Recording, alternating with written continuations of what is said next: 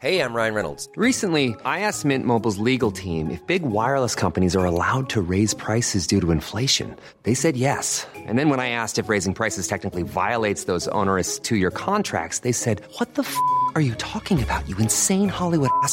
So to recap, we're cutting the price of Mint Unlimited from $30 a month to just $15 a month. Give it a try at mintmobile.com slash switch. $45 up front for three months plus taxes and fees. Promo rate for new customers for limited time. Unlimited more than 40 gigabytes per month. Slows. Full terms at mintmobile.com.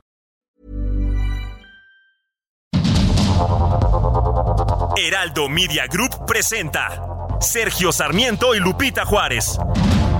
Información veraz y oportuna con un toque personal y humano.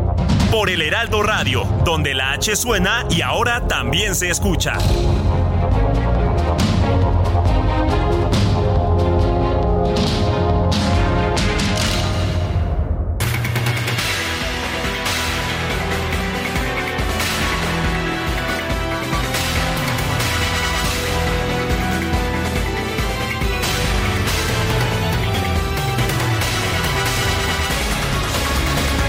Hola, ¿qué tal? Qué gusto saludarlos esta mañana. Muy buenos días. Ya es miércoles, pero no cualquier miércoles. Estamos estrenando mes. Hoy es primero de marzo del 2023. Sí, ya llegamos rapidito al mes de marzo y como siempre todo el equipo listo para llevarles lo que es noticia, lo más importante. Oiga, qué calorón se ha sentido ayer.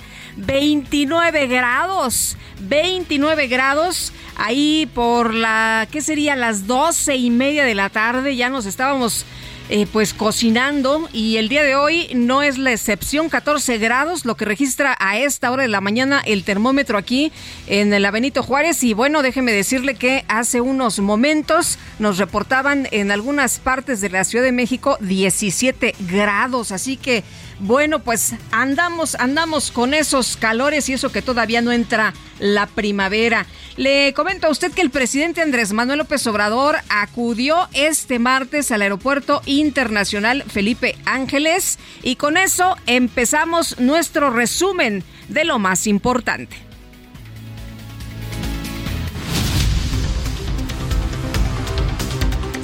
Bueno, el presidente encabezó la ceremonia del arribo del primer vuelo de carga de la empresa DHL a casi un año de la inauguración de esta terminal aérea. Vamos a escuchar lo que dijo el presidente. Debo de agradecer a los directivos de la empresa DHL por su confianza en México. Ellos pidieron entrevistarse conmigo, en efecto, en marzo del 2020. Los recibí en Palacio Nacional y me ofrecieron que iban ampliar sus operaciones, iba a crecer DHL en México y que iban a invertir 6 mil millones de pesos. Bueno, pues Marta Delgado, la subsecretaria para Asuntos Multilaterales de la Cancillería, aseguró que Tesla va a invertir más de 5 mil millones de dólares para la instalación de su planta en Nuevo León, la cual tendrá capacidad para producir un millón de autos al año. Y bueno, vamos a estar muy atentos porque a las dos y media es eh, el Investor Day de Tesla y va a anunciar detalles de la inversión aquí en nuestro país. Y bueno, en un momento más estaremos transmitiendo de manera simultánea Sergio Sarmiento y yo eh, estamos eh, ahí arreglando una situación técnica, pero en un momento más se suma Sergio a esta transmisión. El gobernador de Nuevo León, Samuel García, informó que este miércoles va a participar en el Investor Day de Tesla en Austin, Texas, por invitación del propio Elon Musk. Muy contentos. Muchas gracias al presidente y gracias a Elon Musk por la confianza. Ahora sí, Nuevo León, a jalar el doble Ahora sí, Nuevo León, a jalar el doble. Ya ve que todo mundo se atribuye las victorias. No que si trajimos la inversión nosotros, no que si fue por obra y gracia de tal y cual eh, funcionario. Eh, no, bueno, a, mí me gustó mucho esta em, declaración que hizo, esto que escribió en su Twitter Samuel García el día de ayer, cuando se dio a conocer finalmente que sí se quedaba la inversión allá en su entidad. Dijo, ganó Nuevo León ganó México y ganamos todos. José Medina Mora, presidente de Coparmex, celebró el acuerdo alcanzado entre el gobierno federal y Tesla. Consideró que debe haber libertad para que las empresas decidan dónde les conviene invertir. Pues sí, no, está bien, ¿no? Donde te digan, a ver, no, es que no te puedes eh, venir aquí porque no quiero que te vengas para acá, mejor vente acá porque me conviene más. Bueno, el portavoz del Departamento de Estado de la Unión Americana calificó como falsas las declaraciones del presidente López Obrador en contra de la embajadora estadounidense en el Perú, Lisa Kena, a quien acusó de ser asesora de los golpistas que destituyeron al expresidente Pedro Castillo. Así que, bueno, el presidente no nada más puede dar declaraciones sin fundamento. Ya en Estados Unidos le dijeron, a ver señor, no diga cosas falsas. La oficina de la representante comercial de los Estados Unidos rechazó que las preocupaciones sobre el decreto del presidente López Obrador contra el maíz transgénico tengan motivaciones políticas, como lo aseguró la Secretaría de Economía. Y además, la dependencia estadounidense denunció que las políticas biotecnológicas de México no se basan en la ciencia y amenazan con interrumpir miles de millones de dólares en comercio agrícola, causando graves daños económicos a los agricultores y a los ganaderos de ambos, de ambos países. El gobernador de Morena en el Senado, Ricardo Monreal, informó que va a enviar una carta al, Capitolio de Estados Unidos, al Congreso, para protestar por lo que llamó las injerencias de diversos congresistas sobre los asuntos electorales de México. Incluso enviaré una carta al Congreso norteamericano sobre mis razones jurídicas, históricas y políticas por las que no es admisible la intervención o la injerencia del Congreso norteamericano a través de sus senadores, presidentes de los comités de relaciones exteriores. Bueno, y por otro lado, el senador Ricardo Monreal aseguró que el llamado Plan B no ha sido publicado por el Ejecutivo debido a que el presidente de la Cámara de Diputados, Santiago Krill, no lo ha firmado. Aún no nos firma y aún no se envía ese documento para su publicación. Por eso es que no se ha publicado. No es un asunto del Ejecutivo, sino de la Cámara de Diputados que no ha firmado su presidente, según me informó Servicios Parlamentarios esta mañana. Sin embargo, el Grupo Plural de la Cámara Alta rechazó las afirmaciones del senador Monreal sobre la publicación del Plan B el senador Gustavo Madero aseguró que el presidente de la Cámara de Diputados, Santiago Krill, sí firmó la reforma. No tiene que recoger firmas de algo que ya está firmado. No es eh, un desplegado que deba ser eh, público y para promocionar eh, las firmas. Está correctamente y el senador Monreal está excusando al Ejecutivo para cubrirle con un manto de impunidad a esta procrastinación que está haciendo el presidente. El presidente no tiene ningún, ninguna justificación para no publicar ya hoy el plan B. No tiene ninguna. Y cada día que pase, la sospecha es por qué se tarda, por qué lo retrasa. Bueno, y por otro lado, los integrantes del Grupo Plural exigieron que la ministra de la Suprema Corte, Yasmín Esquivel, no participe en la revisión de las impugnaciones contra el llamado Plan B hasta que aclare el caso del presunto plagio en su tesis de licenciatura. Pues qué ilusos, ¿no? Para eso está precisamente ahí, para aprobar el Plan B y otras iniciativas del presidente de la República. En una reunión con la American Society of Mexico, el consejero presidente del INE, Lorenzo Córdoba, advirtió que el llamado Plan B es una reforma electoral demencial. Genera, dice, graves riesgos para las próximas elecciones. Qué curioso porque el presidente López Obrador dice lo contrario, ¿no? Que es una ley secundaria, qué barbaridad, que va a traer muchos beneficios a la democracia. Bueno, el diputado de Morena, Ignacio Mier, confirmó que la Junta de Coordinación Política podría declararse en imposibilidad de cumplir la sentencia del Tribunal Electoral que ordena que la presidencia del INE sea ocupada por una mujer. Imagínate que ya no se acaten las sentencias del Tribunal Electoral. Híjole, pues eso sí preocupa, ¿no? ¿Quién dice que la ley es la ley? Yo en lo personal me opongo a la sentencia, pero pues que hay que acatarla, hay que acatarla. Pues eso no hay ninguna duda. El dirigente nacional del PRI, Alejandro Moreno, afirmó que no le preocupa que el Instituto Nacional Electoral haya invalidado las reformas a los estatutos de su partido que le permitían permanecer en el cargo hasta 2024. En la Cámara de Diputados, las bancadas de Morena y sus aliados se enfrascaron en un debate contra la oposición sobre supuestos nexos con el crimen organizado por parte del presidente López Obrador y el expresidente Felipe Calderón. El diputado del PT, Gerardo Fernández Noroña, acusó a la derecha de mentir y desinformar por el encuentro del presidente López Obrador con la madre del Chapo Guzmán. El perredista Marcelino Castañeda acusó a Morena de hacer un circo sobre el caso de Genaro García Luna a pesar de que no fue juzgado en México.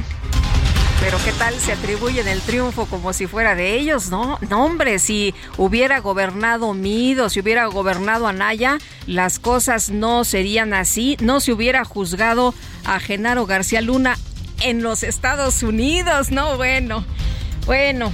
Por violaciones al debido proceso, un juez federal ordenó cancelar la orden de aprehensión girada contra el exgobernador de Tamaulipas, Francisco García Cabeza de Vaca, por los delitos de delincuencia organizada y lavado de dinero. En un video, el exgobernador Francisco García Cabeza de Vaca denunció que la cancelación de la orden de aprehensión en su contra demuestra que fue víctima de una persecución política. Hoy les doy a conocer personalmente la resolución de un juez federal que me da la razón y que confirma lo que siempre les dije. Fui inculpado hace casi dos años por delitos que no cometí, que soy inocente de lo que se me acusó y que hoy la justicia me vuelve a dar la razón. No se me persiguió por violentar la ley. No, esta burda persecución política fue por defender el pacto federal y la igualdad de oportunidades entre las entidades federativas y un trato fiscal justo.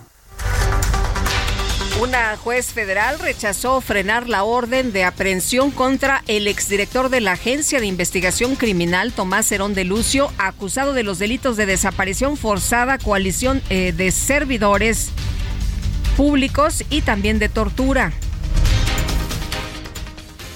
El fiscal general del Estado de México, José Luis Cervantes Martínez, ofreció una disculpa pública a familiares de las jóvenes Diana Velázquez, Julia Sosa y Nadia Muciño, víctimas de feminicidio, así como a Daniela Sánchez, víctima de desaparición por fallas en la atención de sus casos.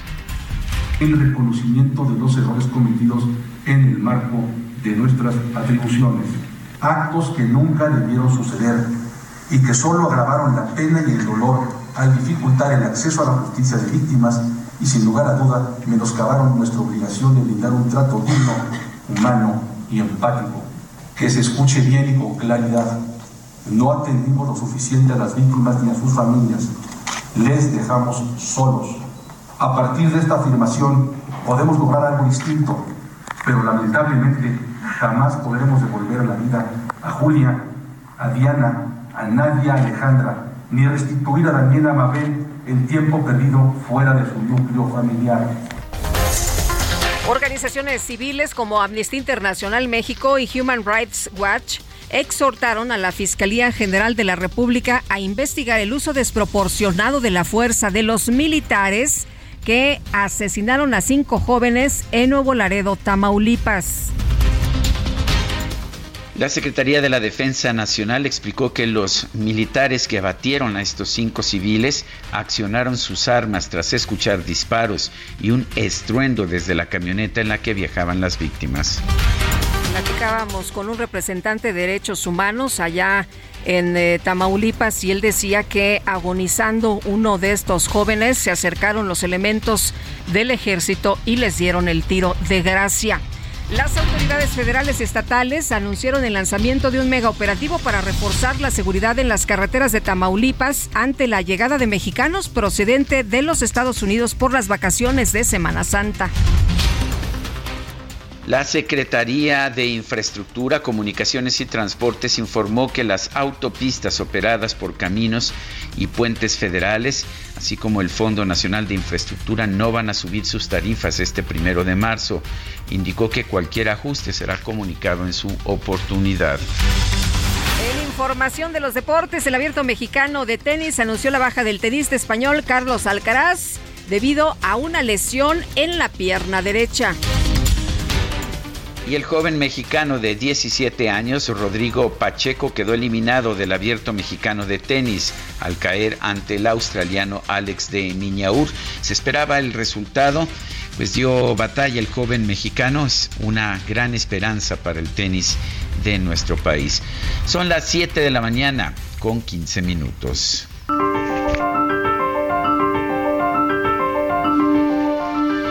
La frase del día es de Lev Tolstoy, el escritor ruso. Todos piensan en cambiar el mundo, pero nadie piensa en cambiarse a sí mismo.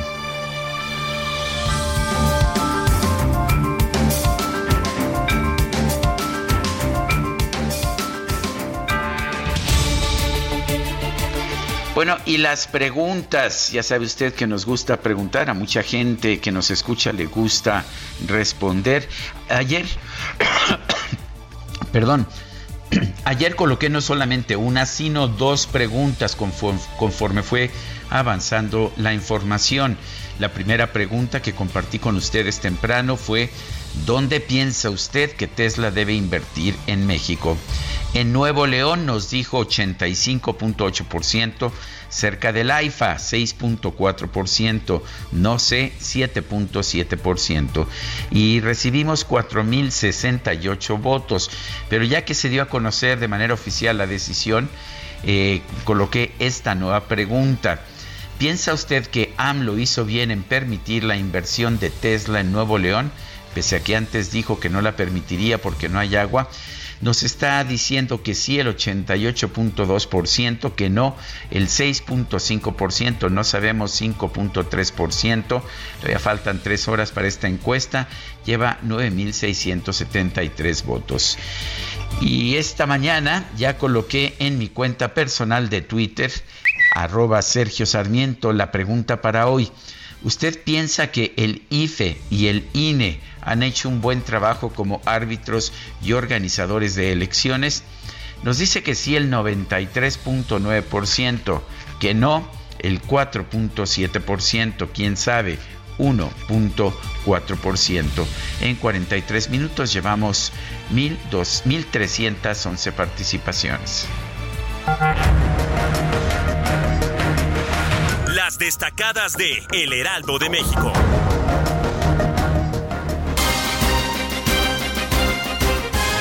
Y ya está con nosotros Itzel González con las destacadas. Itzel, ¿cómo estás empezando este mes? Muy contenta, muy buenos días, Lupita, Sergio, queridos destacalovers. Así es. De estreno, ¿verdad? De Felices de estreno, inaugurando el mes de marzo con el pie derecho como debe de ser. Y aparte, pues como ya cayó, estamos triplemente contentos. DJ Kike también muy, muy bien operando esta mañana porque dice que ya le cayó lo de la tanda. Está motivado, está motivado. Está motivado y estamos todos motivados para que sea este un gran mes. Después de enero largo, febrero muy corto, este mes a ver qué nos depara el destino, pero seamos positivos y tengamos la mejor actitud. Mucha información para arrancar este mes de marzo, así que comenzamos con las destacadas del Heraldo de México.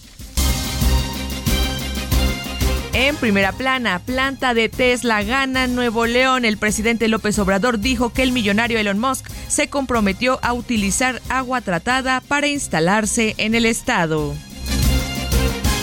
País, iniciativa presidencial, refuerza leyes contra el fentanilo, planea hasta 15 años de prisión a quien elabore drogas sintéticas, también busca crear un sistema de vigilancia sobre el uso de precursores químicos en el país. Ciudad de México, Claudia Sheinbaum entrega obra civil de línea 1. Se prevé que tras la fase de pruebas, el tramo de Pantitlán a Salto del Agua abra en mayo. La jefa de gobierno dijo que desde 2014 se había recomendado la modernización. Estados Querétaro engañan a albañiles poblanos. Un grupo de trabajadores de la construcción han sido víctima de engaño y fraude laboral en la ciudad de Querétaro, lo que ha provocado que tengan que dormir en las calles. Orbe, Perú culpan a Andrés Manuel López Obrador de crisis. El Congreso analiza declararlo persona non grata. Meta, la liga, fiesta por el clásico. El FanFest va al monumento a la revolución para que la afición vea el Barça contra Madrid. Y finalmente, en mercados, anuncia la Coparmex, alertan de inseguridad en el país, aseguran que una de cada dos empresas han sido víctimas de algún delito. Lupita, Sergio, amigos, hasta aquí las destacadas del Heraldo. Feliz miércoles. Gracias, Itzel. Igualmente, buenos días. Son las 7 de la mañana con 20 minutos. Ayer llegó el primer vuelo de carga de DHL al AIFA, el Aeropuerto Internacional Felipe Ángeles. El presidente López Obrador estuvo ahí para recibirlo y afirmó que el AIFA comenzará a ser autosuficiente en ingresos y gastos de operación en diciembre de 2024. Paris Alejandro Salazar nos tiene el reporte. Adelante. Buenos días, Sergio Lupita, amigas, amigos de Leal de México. El presidente Andrés Manuel López Obrador afirmó que el Aeropuerto Internacional Felipe Ángeles en Santa Lucía, Estado de México, comenzará a ser autosuficiente en ingresos y gastos de operación a partir de diciembre de 2023, lo que representa un buen negocio. Durante el arribo del primer vuelo de carga al Aeropuerto Internacional Felipe Ángeles, operado por la empresa DHL, López Obrador dijo que las utilidades comenzarán a reflejarse en enero de 2023. Vamos de 2024. Vamos a escuchar al presidente López Obrador. Un aeropuerto que tiene mucho futuro, tan es así que apenas lo inauguramos el año pasado y ya para diciembre de este año va a alcanzar su punto de equilibrio en cuanto a ingresos y gastos de operación.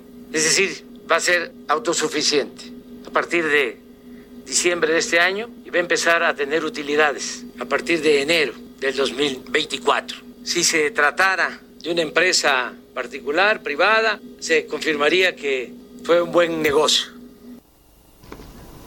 López Obrador reconoció que la empresa DHL aumentó su inversión en México, ya que tenía programado invertir 6 mil millones de pesos en este sexenio y que al concluir este sexenio se habrán invertido 12 mil millones de pesos y serán mil millones de pesos en el Aeropuerto Internacional Felipe Ángeles. Vamos a escuchar al, al presidente López Obrador. Es que debo de agradecer a los directivos de la empresa DHL por su confianza en México. Ellos pidieron entrevistarse conmigo, en efecto, en marzo del 2020. Los recibí en Palacio Nacional y me ofrecieron que iban a ampliar sus operaciones, iba a crecer DHL en México y que iban a invertir 6 mil millones de pesos. Ya cumplieron y ahora nos anuncian que van a invertir el doble, 12 mil millones de pesos en nuestro país. El Aeropuerto Internacional Felipe Ángeles podrá recibir hasta cinco aeronaves de gran envergadura con una capacidad total de procesamiento de 590 mil toneladas, con 12 recintos fiscalizados, dos almacenes para carga doméstica y un, un recinto fiscalizado estratégico. Sergio Lupita, la información. París, París, gracias por este reporte. Buenos días. Son las 7 con 23. You gotta go and get angry at all of my honesty. You know I try, but I don't do too well with apologies. I hope I don't run out of time, cause someone call a referee. Cause I just need one more shot, have forgiveness. Pues se impuso, se impuso la juventud, mi, mi, querida Guadalupe. Las jóvenes exigieron a Justin Bieber, quien nació en London, Ontario, el primero de marzo de 1994. Es clásico ya, es clásica la anécdota de cómo fue descubierto después de haber emitido algunos videos de YouTube. Y bueno, eh, lo, lo, vio un agente de talento, dijo que le gustaba y empezó una carrera fulminante. No se hace escéptica Guadalupe, hubo un solo voto, pero fue unánime y fue de una joven. Un voto unánime. ya te pareces a alguien que yo conozco. bueno, pues aquí está Justin Bieber y empezamos con Sorry. Don't worry.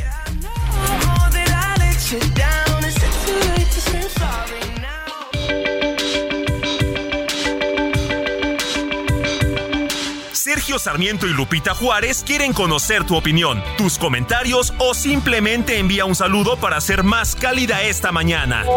Envía tus mensajes al WhatsApp 55 20 10 96 47.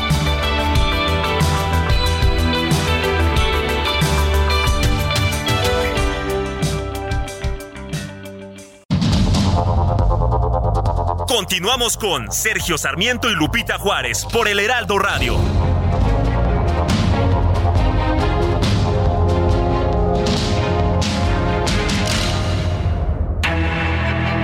La Asamblea General de las Naciones Unidas proclamó el primero de marzo como el Día para la Cero Discriminación para promover y celebrar el derecho de cada persona a vivir una vida plena con dignidad, independientemente de su aspecto, sexo, religión, condición social, opiniones, raza, discapacidad, orientación sexual o cualquier otro motivo. La discriminación hace referencia a cualquier acto o comportamiento que tiene por objeto o resultado la violación de los derechos humanos fundamentales que todas las personas disfrutan en pie de igualdad. Desafortunadamente siguen los esfuerzos por conseguir un mundo más justo y equitativo. En México, el INEGI y el CONAPRED crearon el proyecto Encuesta Nacional sobre Discriminación, en el cual se indica que el 20.2% de la población de 18 años y más declaró haber sido discriminada por algún motivo en los últimos 12 meses. Los motivos fueron forma de vestir, peso o estatura, edad y creencias religiosas. También se destaca que el 86.4% de las personas con discapacidad se enfrentó con alguna barrera de accesibilidad cuando buscó información sobre algún trámite, servicio o programa gubernamental en el último año. Y el 21.8% de las personas con diversidad religiosa se siente poco o nada libre para expresar sus creencias, cultos y ritos en su comunidad.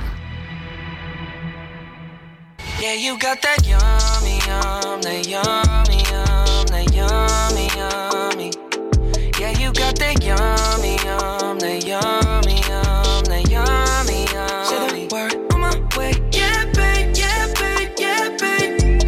Any night, any day. Say the word on my way. Yeah, babe, yeah, babe, yeah, babe.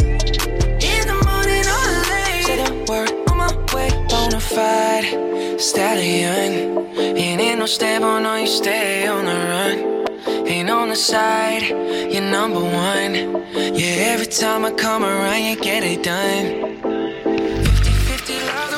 Pues mira, Lupita, no quiero pecar de indiscreto, pero el único voto vino de, pues, de una muchacha que tú conoces muy bien, que no voy a destacar su nombre, pero es muy destacada con los destacalovers.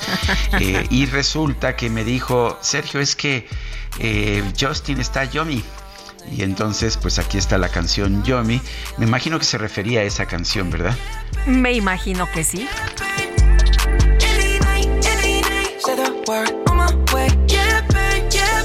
Justin Bieber nació el primero de ¿eh? marzo. Se oye bien.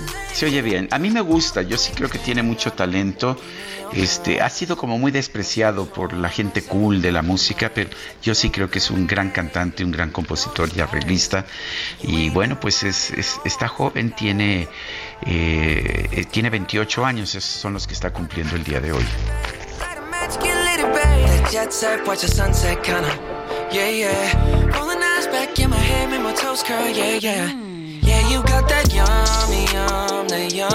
Bueno, nos dice Rodolfo Contreras desde Querétaro, exitoso inicio de mes, no le entiende a la economía y no se deja asesorar. Qué bueno que se dio en el tema de Tesla. Dice otra persona, excelente día, Sergio Lupita, buena noticia lo de Tesla. Ahora todos van a decir que gracias a ellos estarán en México. Hay que recordar que son autos eléctricos y no de gasolina. Saludos, Antonio de Harvard. Bueno, sí, ya muchos ya se están colgando la medalla, ¿no? Que ellos fueron los que trajeron esta inversión tan importante. Pues qué bueno que, que, está en México y que sí se quedó, a pesar de que el presidente nos dijo que pues no quería que se quedara en Nuevo León, que él quería que fuera pues eh, en otra parte de la República Mexicana y que en un momento determinado también señaló pues em, eh, eh, no, no dejar, ¿no? Que se instalara que se instalara Tesla aquí en México. Pero bueno, finalmente ya el día de ayer se dio a conocer que se queda Tesla en México y hoy se van a dar a conocer los detalles. Estaremos muy atentos porque a las dos y media de la tarde será el Investor Day de Tesla y se van a anunciar todos los detalles de la inversión a nuestro país. Eh, otra persona nos dice, Sergio Lupita, buenos días, soy Joana Álvarez, estudiante del CCH Sur. No entiendo muy bien cuáles fueron las consideraciones para decidir que Monterrey era el estado más óptimo para bueno, Nuevo León eh, era el estado más óptimo para ubicar a Tesla y será en, en Santa Catarina, hasta donde yo tengo entendido. Sí, en este momento, sí, en un principio se dijo Monterrey. De hecho, así lo, lo dijo el presidente ayer. Resulta que no es Monterrey, sino el área metropolitana de Monterrey. Pero lo que pregunta eh, la persona es este que si Elon Musk vino personalmente a supervisar la zona, hubo alguien que le explicó. A ver, todas las empresas profesionales hacen lo que se llaman estudios previos de factibilidad económica y esto incluye un estudio a fondo, se podrá usted imaginar, para una inversión de 5 mil millones de dólares. El único inversionista que yo conozco que no hace esos estudios es el presidente López Obrador, que no hizo estudios ni para dos bocas ni para el IFA, ni para el tren Maya. Pero cualquier empresa privada que sabe que si pierde dinero, pues quiebra, eh, hace estos estudios previos de factibilidad y ahí mandan especialistas, mandan geólogos, mandan eh, expertos en logística. El que la planta tenga que estar en el norte es muy importante para Tesla por una sencilla razón. Eh, tiene una planta en Austin, Texas, tiene instalaciones en Austin, Texas que son muy importantes y ya hemos visto que las empresas de automóviles operan siempre con ah, exportaciones e importaciones constantes, tienen que poderse mandar dar uh, partes eh, porque nunca se elabora todo en un solo lugar, tienen que estar elaborando cosas distintas en diferentes lugares. Pues Pero esa es la razón, esa es una de las razones. Eh, la razón completa debe ser un estudio de factibilidad económica de cientos de páginas. Oye, y no como acá que de repente pues se les ocurre que, ah, no, ¿saben qué? Que no va a pasar por ahí ah, no, mejor este, por acá. Mejor por acá y entonces pues se gasta muchísimo más, no se termina tiempo como se dice y la verdad es que los recursos pues no son infinitos. Efectivamente. Este martes, Ignacio Mier, presidente de la Junta de Coordinación Política de la Cámara de Diputados, informó que están analizando presentar una controversia constitucional en contra del Tribunal Electoral del Poder Judicial de la Federación. Esto por la sentencia que ordena que la presidencia del INE sea ocupada por una mujer. Y bueno, esto significaría que la quinteta para la presidencia del INE tendría que estar compuesta exclusivamente por mujeres. Jacqueline Pechar es académica de la Facultad de Ciencias Políticas y Sociales de la UNAM. La tenemos en la línea telefónica. Jacqueline, buenos días. Cuéntanos, ¿qué te parece esta posición del presidente de la Junta de Coordinación Política de los Diputados y qué opinas de la decisión que ha tomado el Tribunal Electoral sobre este tema? ¿Qué tal? Buenos días, Sergio Lupita. Encantada de estar con ustedes. Bueno, la verdad es que quien tiene la última palabra en esto es el Tribunal eh, Electoral del Poder Judicial de la Federación. Él es el que tiene que revisar que la convocatoria cumpla con los principios constitucionales y legales. Eh, lo que hizo el tribunal inicialmente fue corregir la convocatoria porque tenía mal la selección de los futuros consejeros electorales, porque no diferenciaba la, candidatura para la presidencia del INE de, respecto de los otros consejeros. Pero ahora lo que hizo el tribunal fue eh, definir cómo se interpretaba el principio de paridad que, eh, que tiene que haber en todas las instituciones a partir de la ley de paridad de, de 2019.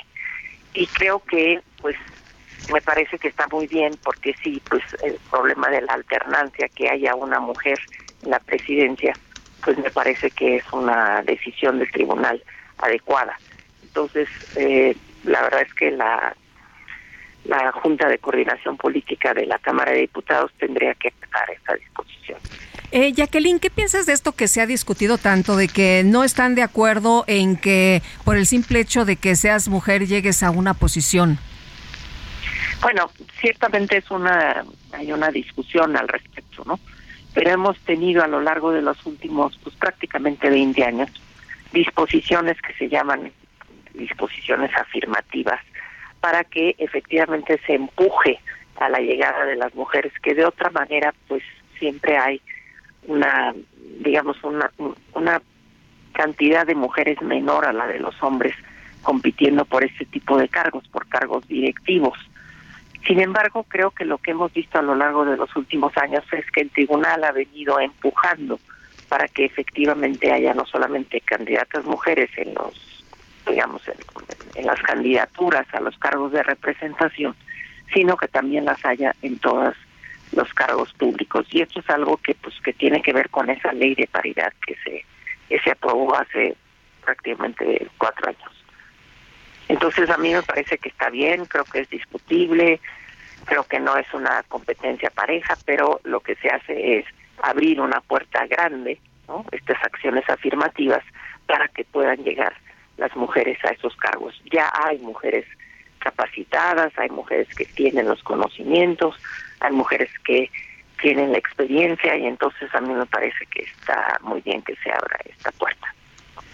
Bueno, dices que la última instancia es el Tribunal Electoral. ¿No procede entonces una controversia constitucional contra un fallo del Tribunal Electoral? No, a ver, sí, sí, sí procede porque la, Cámara de Diputados puede puede argumentar que se están violando, digamos, competencias de la Cámara de Diputados que es la que emite la convocatoria, pero quien vigila que la convocatoria cumpla con los principios constitucionales es el tribunal. Entonces por eso es que el tribunal tiene la última la última palabra. Eh, el problema que hay aquí es que el procedimiento, el proceso para la selección y el nombramiento de los próximos cuatro consejeros, incluido el consejero o la consejera presidenta, pues ya está en curso.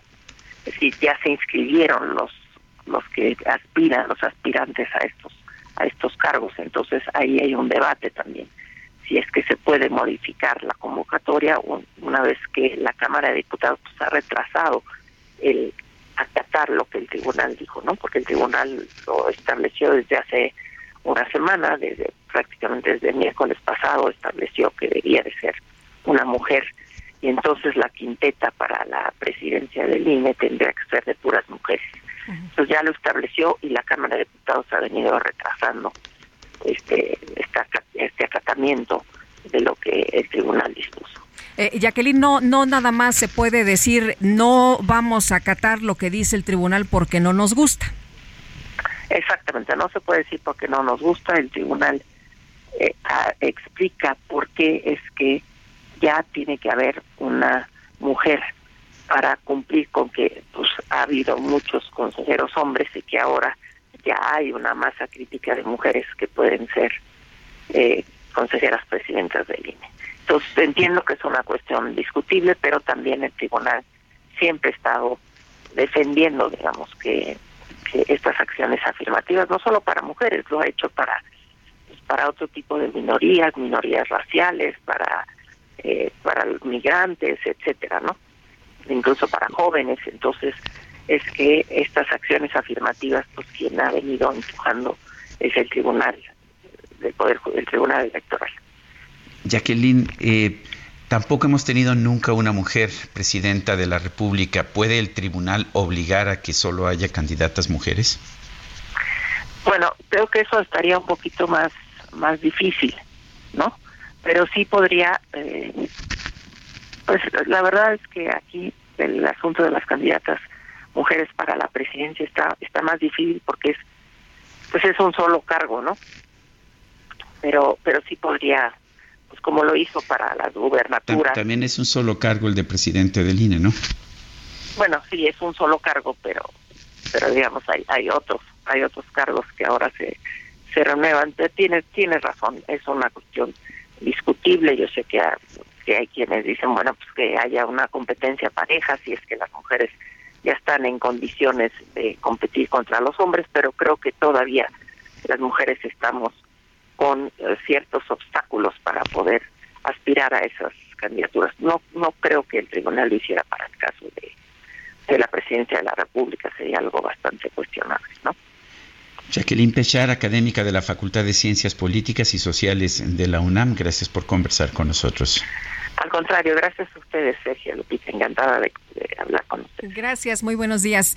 Bueno, y la Sala Superior del Tribunal Electoral del Poder Judicial de la Federación reviró a la Cámara de Diputados que la próxima presidencia del INE deba ser para una mujer. Y Misael Zavala, tienes todos los detalles. A ver, cuéntanos qué dijo el tribunal. Efectivamente, Lupita, muy buenos días. Buenos días, Sergio. Pues ayer la Sala Superior del Tribunal Electoral determinó eh, pues contestar a la Cámara de Diputados que se había negado ya a que estas ternas para eh, la elección de la Consejería del Instituto Nacional Electoral sea para una mujer. En este sentido, pues hay una impugnación eh, por parte de la Cámara de Diputados a este acuerdo donde se emite la convocatoria con el procedimiento para la selección de las consejerías presidenta y tres consejerías más del Instituto Nacional Electoral, por lo que los magistrados reiteraron que las quintetas deben ser integradas exclusivamente para mujeres. En esta sentencia, que ya fue aprobada por la mayoría del Pleno de la Sala Superior, se determinó modificar la convocatoria para la selección de consejerías del INE para el único efecto eh, de que en este proceso la quinteta, la quinteta reservada para la presidencia de este instituto solo se integre por mujeres. La Sala Superior determinó que la Cámara de Diputados tendrá que hacer los ajustes en el texto de la convocatoria de, eh, de manera urgente para que sean tomados en cuenta. Estas modificaciones deben de ser en los apartados en los que se señala que la consejera presidenta o consejero presidenta deben de modificarse para que solo se haga referencia al término consejera presidenta y que este cargo quede exclusivamente para una mujer cuando haya una renovación ya que pues va a salir Lorenzo Córdoba del Instituto Nacional Electoral, dejará la eh, consejería presidencia de este instituto, por lo que ahora la sala superior está determinando que sí se debe de obligadamente ser eh, una renovación exclusivamente para una mujer en el próximo periodo que se elija en este consejero presidente del Instituto Nacional Electoral. Ahora pues eh, la Cámara de Diputados tendrá que acatar esta sentencia o de nueva cuenta impugnarla para pues que se abra no solamente para mujeres este lugar exclusivo, sino también para hombres. Sin embargo, pues ya los magistrados pues fueron contundentes e indicaron que se debe de ser para una mujer. Oye, pero además eh, tienen que apurarse ya, ¿no? Tienen que tomar la decisión, no pueden estar discutiendo eternamente porque resulta que el eh, pues eh, el cargo de los consejeros ya concluye este mes.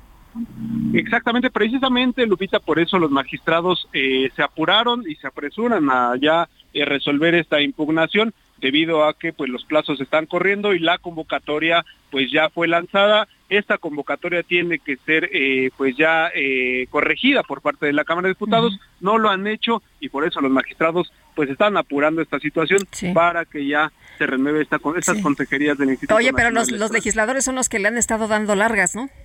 Efectivamente, porque esta sentencia ya había salido desde hace una semana y media, ya se había conocido esta resolución de los magistrados en una sesión eh, de la Sala Superior. los diputados federales pues no han querido eh, tomar en cuenta estas, estos lineamientos. Incluso la Cámara de Diputados dijo que ya eh, solamente eh, tienen que publicar esta resolución del Tribunal Electoral por parte de la Cámara de Diputados, lo cual no lo no ha hecho y hay un reclamo en este sentido de que ya se apuren a publicar estos estas modificaciones. Muy bien, muchas gracias, Misael. Muy buenos días.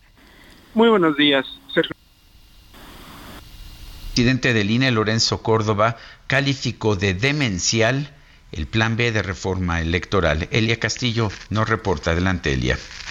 Buenos días, Sergio Lupita, los saludo con mucho gusto a ustedes el auditorio. Así es, el consejero presidente del Instituto Nacional Electoral, Lorenzo Córdoba, calificó de demencial el llamado Plan B de la reforma electoral y tras advertir de la gravedad de las consecuencias y de lo preocupante que es que se apliquen estas modificaciones, señaló que son tiempos de la Suprema Corte de Justicia de la Nación, que dijo es el último dique de garantía para que prevalezcan las condiciones democráticas en las elecciones en México, así como el orden constitucional. El consejero presidente presidente habló sobre la fortaleza del sistema electoral mexicano y tras enumerar las consecuencias de la reforma electoral, señaló que entre las modificaciones más graves está la desaparición del 85% de las plazas del servicio profesional electoral. Es una reforma demencial, señaló el consejero presidente.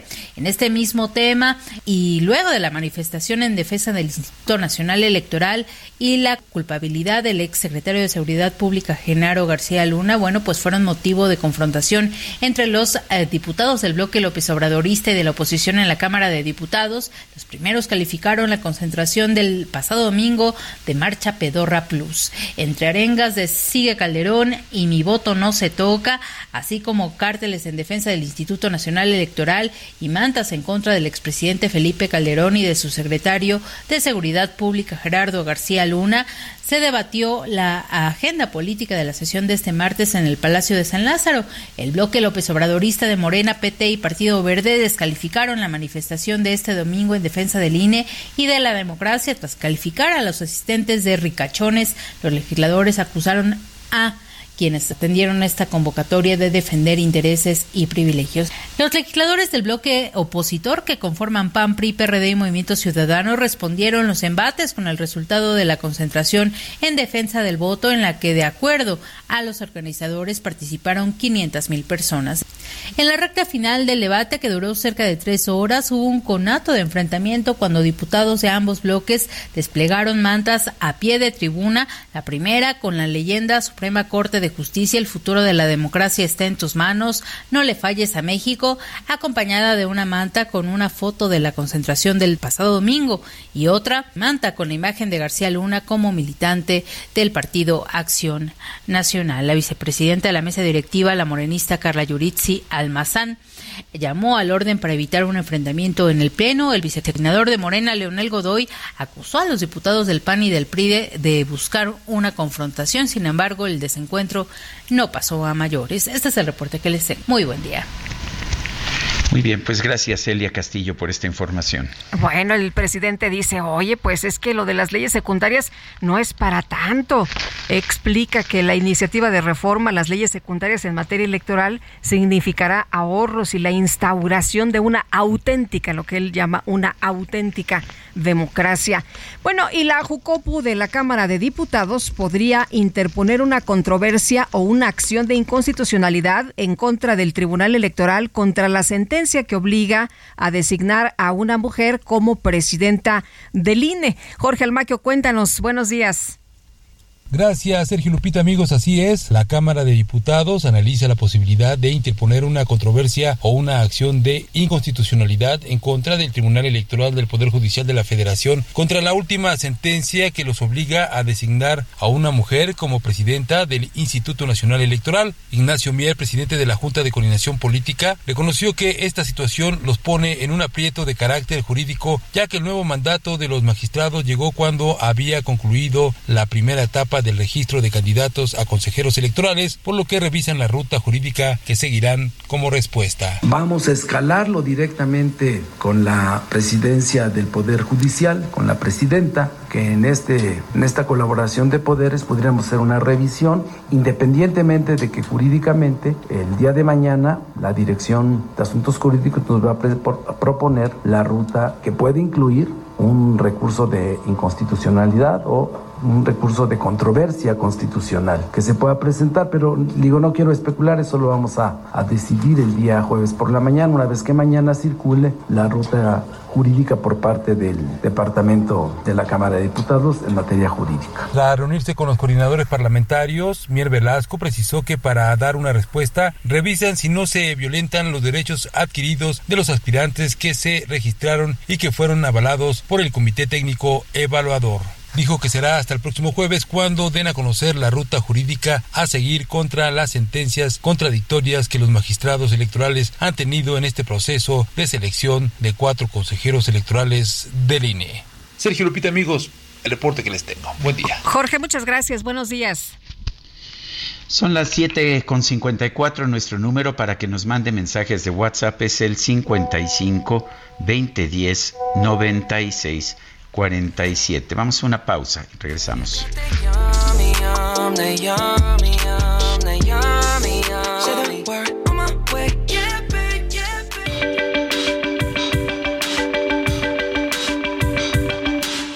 Sarmiento y Lupita Juárez quieren conocer tu opinión, tus comentarios o simplemente envía un saludo para ser más cálida esta mañana. Envía tus mensajes al WhatsApp 55 20 10 96 47.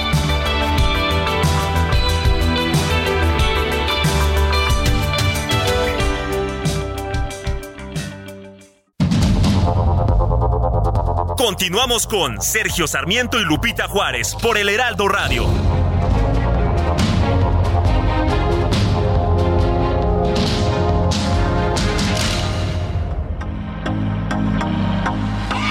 I used to believe we were burning on the edge of something beautiful, something beautiful. Selling a dream Smoking mirrors keep us waiting on a miracle, on a miracle. Say go through the darkest of days, having to heartbreak away. Never let you go, never let me down.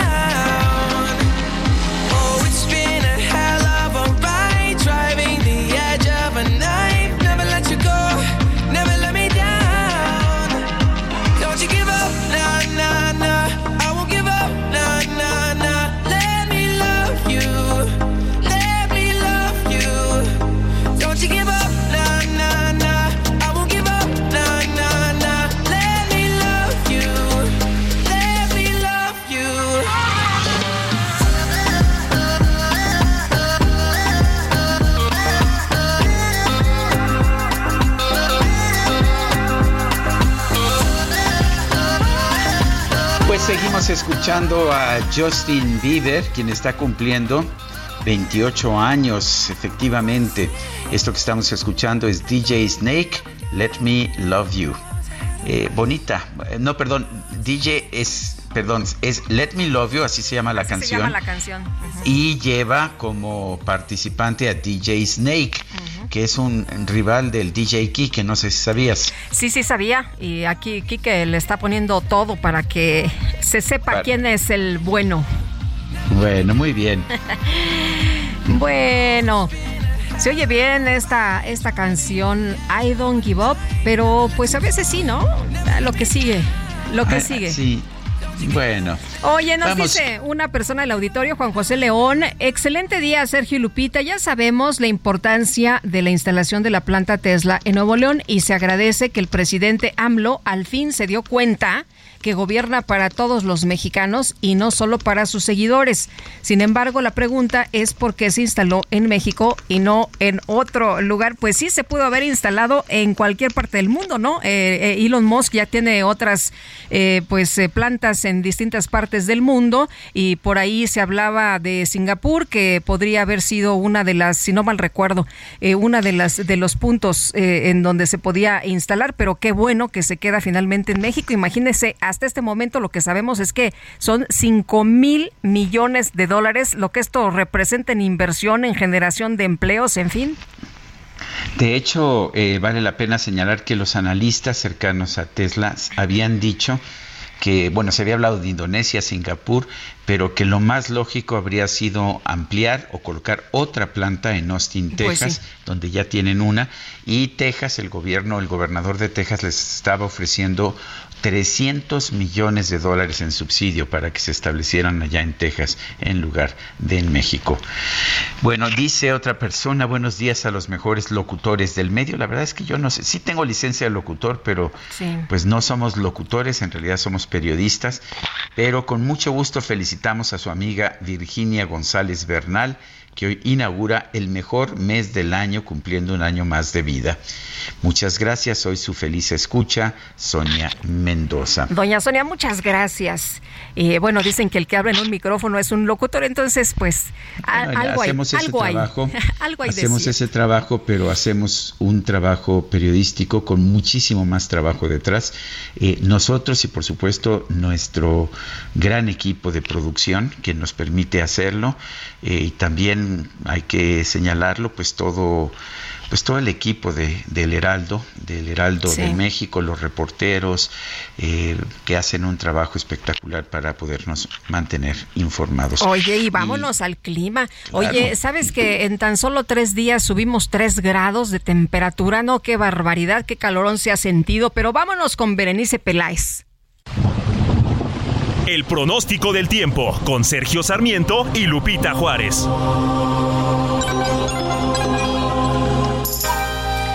Hola Berenice, hoy estaba leyendo que el 21 de febrero tuvimos un pico de temperatura aquí en la Ciudad de México de 25.7, pero ayer alcanzó 29.1. Subimos tres y cachito de grados en tan solo unos días. Así es, Lupita Sergio, buenos días. Eh, como bien comentas, ayer tuvimos una máxima aquí en el Observatorio de Tacubaya, incluso registramos 30.3 grados. Ándale. Entonces, si las temperaturas han estado un poco elevadas para este día en el Valle de México, estamos esperando que se tenga cielo parcialmente nublado durante la mañana y el incremento de la nubosidad hacia la tarde con cielos de medio nublado a nublado. Respecto a la temperatura, hoy estimamos de 28 a 30 grados Celsius, entonces aún vamos a mantener las temperaturas altas. Eh, no estamos eh, perdón, estamos pronosticando baja probabilidad de lluvias aisladas, principalmente para el sur de la ciudad y para el Estado de México también. Estas podrían acompañarse de descargas eléctricas.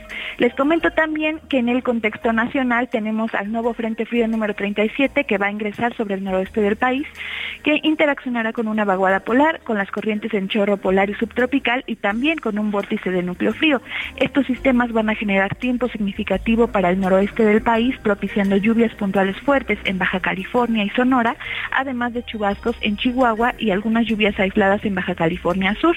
También van a generar descenso de la temperatura, así como caída de nieve o aguanieve en zonas serranas de Baja California, Sonora y Chihuahua. Les comento también que respecto a los vientos, estamos pronosticando rachas de 100 a 120 kilómetros por hora y la posible formación de tolvaneras en Baja California, Sonora, Chihuahua y Durango. Y además tenemos vientos de 80 a 100 kilómetros por hora en Coahuila y de hasta 70 kilómetros por hora en Zacatecas y San Luis Potosí. Finalmente, en el contexto nacional, tenemos un sistema anticiclónico en niveles medios de la atmósfera que va a mantener condiciones estables y temperaturas muy calurosas en gran parte del país que podrían alcanzar hasta 45 grados Celsius en zonas de Tamaulipas, San Luis Potosí, Veracruz, Hidalgo, Morelos, Guerrero y Oaxaca así como va a continuar el, viento de componente sur, es decir, la surada con rachas de 50 a 70 kilómetros por hora en el noreste, oriente y sureste del país, incluida la península de Yucatán. Hasta aquí el reporte del tiempo. Lupita Sergio, regreso con ustedes. Gracias, Berenice. Muy buenos días. Muy buenos días. Bueno, pues ayer el presidente López Obrador confirmó que la planta de automóviles eléctricos de TESA eh, se establecería, él dijo en Monterrey, después supimos que estrictamente hablando se trata de Santa Catarina, eh, y bueno, pues ah, no se nos ocurrió nada mejor que hablar con un regio amigo nuestro, él es diputado por el PRI, pero además fue secretario de Economía del Gobierno de la República y fue uno de los arquitectos del TEMEC, el Tratado México-Estados Unidos-Canadá, a quien tenemos en la línea. Ildefonso Guajardo Villarreal, gracias por tomar nuestra llamada. ¿Qué significa para Monterrey, para Nuevo León y para el país esta planta de Tesla? Ay, se nos cortó la comunicación. Eh, con el Ildefonso Guajardo, eh, pero pues eh, interesante, ¿no? Sergio, esto que mencionas, él fue secretario de Economía y a mí me llamaba mucho la atención que ahora estos temas, en realidad lo que estamos viendo es que los está manejando la Cancillería, la Secretaría de Relaciones Exteriores. Que no está entre sus funciones, pero bueno. De hecho, ayer Marta Delgado, la subsecretaria, daba a conocer que la inversión sería de 5 mil millones de dólares y bueno, pues ya llamaba mucho la atención porque dice uno, bueno, si hay una oficina de global eh, de, la Cancillería para muchos temas, pero pues sí llama la atención que sea la Secretaría de Relaciones Exteriores y no la Secretaría de Economía. Pero bueno, ya está listo, Ildefonso. Ildefonso, eh, gracias por tomar nuestra llamada y cuéntanos como regio, como como neoleonés, como mexicano, ¿qué significa esta planta para, para, para tu ciudad, para tu estado, para tu país? Bueno, primero Sergio, que cambia la dinámica del futuro de la huella manufacturera automotriz de México, porque sin duda Musk ha generado proyectos en la frontera de la innovación. Y es una buena noticia porque el, ver el interés que ha tenido el gobierno federal de colgarse la medalla, pues nos indica que a lo mejor ahí les va a hacer sentido, pues que el futuro no es de combustión, el futuro es eléctrico. Y eso a lo mejor, a pesar de que ya cometimos el, error de la refinería, eh, recompone el futuro de las energías alternativas en México. Ese sería el primer punto, porque sería muy incongruente eh, simplemente ser farol de la calle y oscuridad de la casa. Eh, Sí, adelante. Este, Ildefonso. Eh, sí. Oye, Ildefonso, y, y bueno, eh, tú decías ayer varias eh, cosas que se ha discutido mucho desde ayer en la tarde, como por qué se toma la decisión de que se quede en Nuevo León y no se vaya mejor a otra parte del país. Y tú decías, bueno, pues es que hay que ver varios factores, ¿no? Como mano de obra calificada, como infraestructura logística, como cercanía de mercado, de proveeduría, en fin, no se toma una decisión nada más porque yo lo decido y porque me da mi gana construirlo aquí o allá. Exacto. Yo, de hecho, Lupita, después de seis años de, tener dentro de mi sector por México, eh, que, desapareció, por cierto. Exactamente.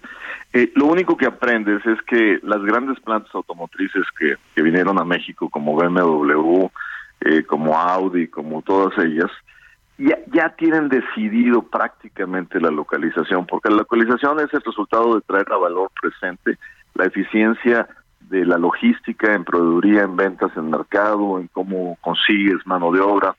Y lo que hacen es venir y jugar el, el juego del, del, concurso de belleza para tratar de empujar los, los incentivos que le quieren sacar a los estados.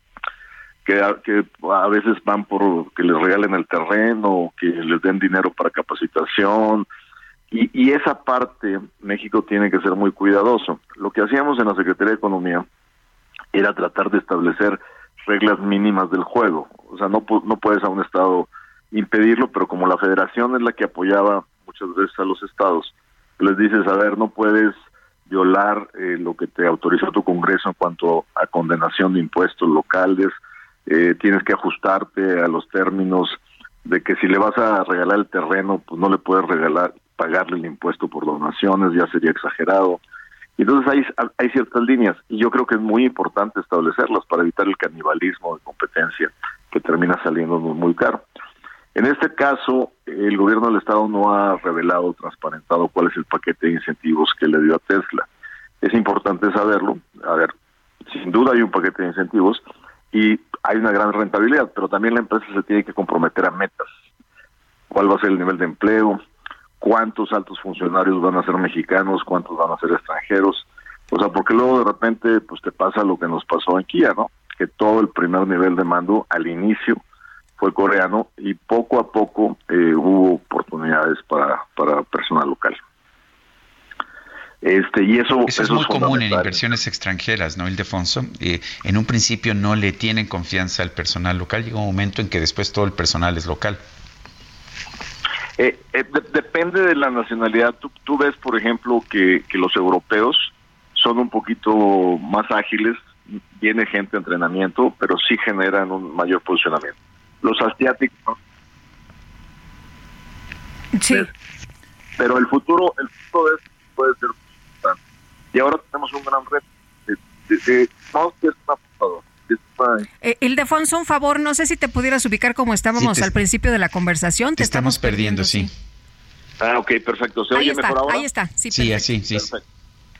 Te decía que Mosque es un jugador de alto riesgo y por lo tanto eh, está tomando una decisión muy importante, pero tenemos que hacer un esfuerzo nosotros para que esa inversión esté sólida. Prosperando, están dando acceso a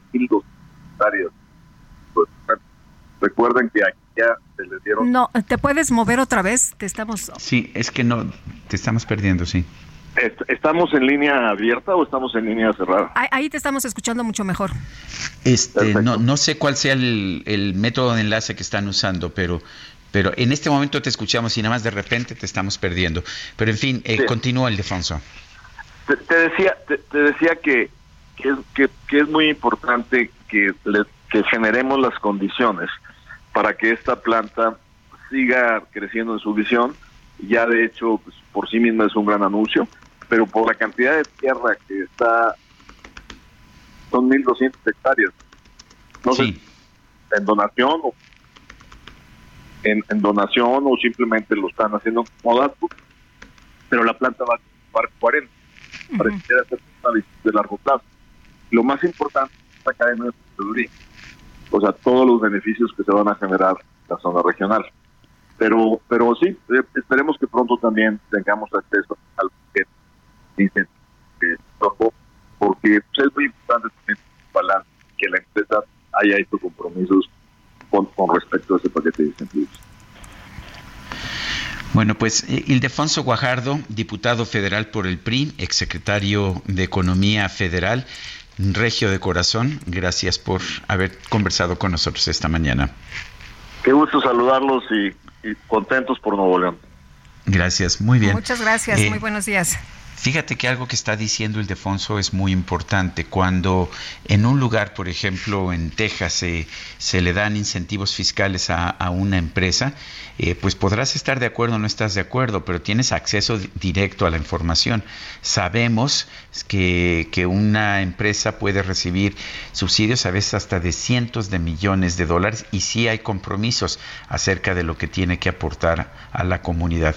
En México, eh, efectivamente, hasta este momento no hemos visto cuáles son estos subsidios, si es que los hay, eh, cuáles son las condiciones en las que está ocupando este terreno la empresa Tesla y sí creo que es muy importante que lo sepamos.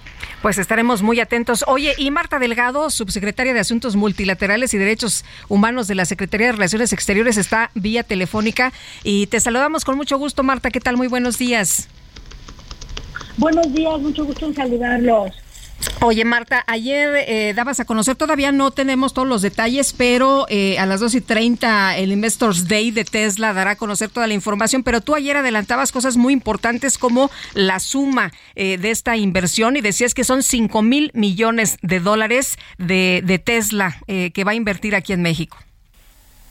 Lupita, efectivamente, estamos hablando de una inversión de las más grandes que ha recibido el país en una pues en un sector que necesita crecer y transitar eh, México hacia la electromovilidad. Esta es una estrategia que tenemos porque Marcelo Ebrard nos ha pedido un poquito que eh, pues actuemos porque México pues produce ahora 2.4 millones de vehículos anuales de gasolina y diésel, pero la tendencia global es cambiar hacia la electromovilidad. Y esta transición, este cambio industrial no se da de un día para otro, de la noche a la mañana. Entonces México tenemos en la Secretaría de Relaciones Exteriores una estrategia y un trabajo que iniciamos, un grupo de trabajo para aprovechar el Tratado de Libre Comercio, lo que se dice que es el nearshoring, el estar también aprovechando la localización geográfica y la atracción de industria de este tipo al país. Y hemos aterrizado este año dos inversiones importantes. Una es esta de Tesla, como dices, 4.5 a 5 billones de dólares, o sea, 5 mil millones de dólares. Y también hace un mes la que anunció el presidente con el canciller en San Luis Potosí de mil millones de dólares eh, para la BMW. Entonces estamos en esa ruta de la electromovilidad del país y la noticia pues es muy favorable para el país, son casi 5 a 6 mil empleos eh, y la producción de un millón de vehículos eléctricos anuales. que Texas le había ofrecido a Tesla una, un subsidio de 300 millones de dólares. Eh, no conocemos nosotros que, cómo, cómo decidió Tesla venirse aquí, eh, el terreno, cómo va, cómo va a funcionar, va a ser en comodato, va a ser adquirido, eh, cuáles son las circunstancias. ¿Qué nos puedes decir, Marta? Te lo platico un poco, Sergio. Mira, ellos tienen una serie de criterios que son pues, muchos, no, no es uno o dos para poderse establecer. La Secretaría de Relaciones Exteriores en nuestra oficina de impulso económico lo que hacemos es ir como escaneando un poco qué tipo de terrenos y de territorios son ah, apropiados y se les van ofreciendo un poco las opciones, ellos también las buscan por su lado, igualmente. Y este terreno particular, para, mira, tenemos un portafolio amplio de inversiones de Tesla en el país, esta es la más grande que aterriza, pero también tenemos la fábrica de baterías, la colaboración para la explotación de litio y eh, la exploración del corredor transísmico para su industria aeroespacial y aeronáutica en un futuro, ¿no? Entonces estos son todos los proyectos con ellos. Em, el terreno es completamente privado, es adquirido. Para la planta de vehículos no pido, pidió Tesla absolutamente ningún subsidio. Y en donde estamos compitiendo con el subsidio de Estados Unidos es en lo de la planta de baterías, que también queremos atraer a México. Es una inversión bastante similar a la que tiene para la planta. Esta la estamos proponiendo en el centro del país porque pues manufacturarían baterías no solamente para Tesla, sino también para otras empresas automovilísticas que están queriendo hacer vehículos eléctricos en México y la zona central de Hidalgo, de Puebla, de Querétaro tiene acceso y movilidad para toda esta industria automotriz de México. Entonces, esta segunda industria sí necesitaría ciertos incentivos. El presidente no puede aportar, y ha dicho que no lo haremos, subsidio directo, porque es un gasto público directo, pero sí podemos equilibrar con otro tipo de ofrecimientos fiscales que Hacienda está analizando, más la ventaja que tenemos de que nosotros no tenemos aranceles para los para las materias primas de China y otros países y tenemos 14 tratados de libre comercio para exportar. Entonces, esas son las ventajas que estamos ahora nosotros tratando de pues eh, exponer para favorecer esta segunda inversión. Eh, Marta, entonces, eh, ¿la de Santa Catarina no será la única planta? Bueno, de vehículos eléctricos de Tesla, seguramente sí, porque pues es la primera, la más grande del mundo que va a tener la empresa. Seguramente a lo mejor, no sé, en 10 años nos, después piensen, pero de vehículos eléctricos, esta es la planta. Marta. De, de, baterías eléctricas. O sea, son, segundas. Ajá, ya, ya entendí. Marta, me, da un poco la impresión de que están ustedes haciendo la labor que antes hacía ProMéxico en la Secretaría de Economía, promoviendo inversiones. Pues mira, eh, a raíz de la extinción de ProMéxico, todas las atribuciones pasaron a la Secretaría de Relaciones Exteriores. Están concentradas ahora por reglamento interior en mi subsecretaría en una nueva dirección general de impulso económico global entonces, por eso nos tienes en esta tarea. Muy, muy bien, pues yo quiero agradecerte, Marta Delgado, el haber conversado con nosotros. Marta Delgado, subsecretaria de Asuntos Multilaterales y de, Derechos Humanos de la Secretaría de Relaciones Exteriores. Gracias por haber conversado con nosotros. Gracias, Sergio Lupita. Buen día. Gracias, muy buenos días. Pues interesante, ¿no? Interesante lo que nos explica.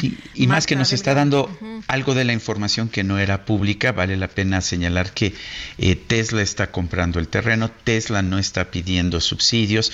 Eh, si se hacen las baterías eléctricas aquí, de hecho entraría el subsidio que pagaría el gobierno de los Estados Unidos, que en un principio solo se iba a dar si se producían las baterías allá en Estados Unidos, pero que eh, finalmente aceptó el gobierno de Estados Unidos que fuera a todos los participantes en el TEMEC, esto incluye a México y a Canadá.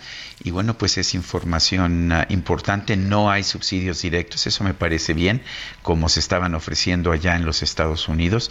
Y pues me parece que, bueno, y la otra información que es muy importante, pues sí, sí, le toca ahora a la Subsecretaría de Asuntos Multilaterales pues toda la promoción de la inversión que antes hacía ProMéxico y se creó una dirección general para hacerlo.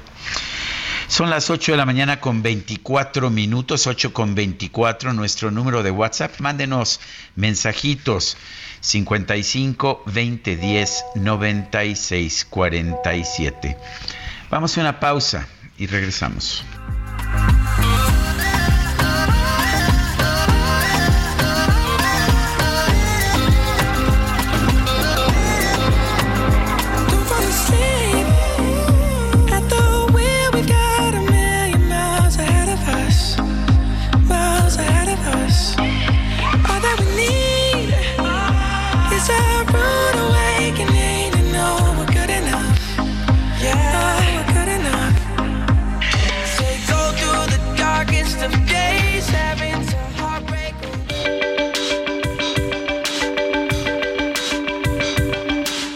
Sarmiento y Lupita Juárez quieren conocer tu opinión, tus comentarios o simplemente envía un saludo para ser más cálida esta mañana.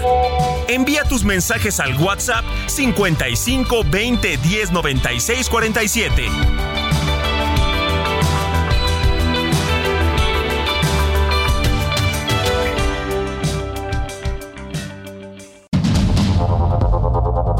Continuamos con Sergio Sarmiento y Lupita Juárez por el Heraldo Radio.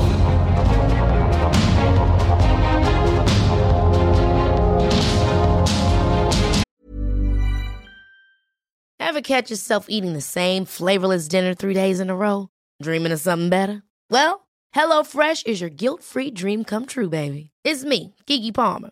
Let's wake up those taste buds with hot, juicy pecan-crusted chicken or garlic butter shrimp scampi. Mm. Hello Fresh. Stop dreaming of all the delicious possibilities and dig in at HelloFresh.com.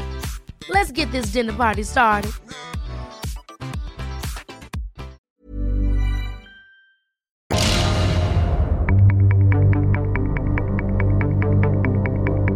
Jaque Mate con Sergio Sarmiento.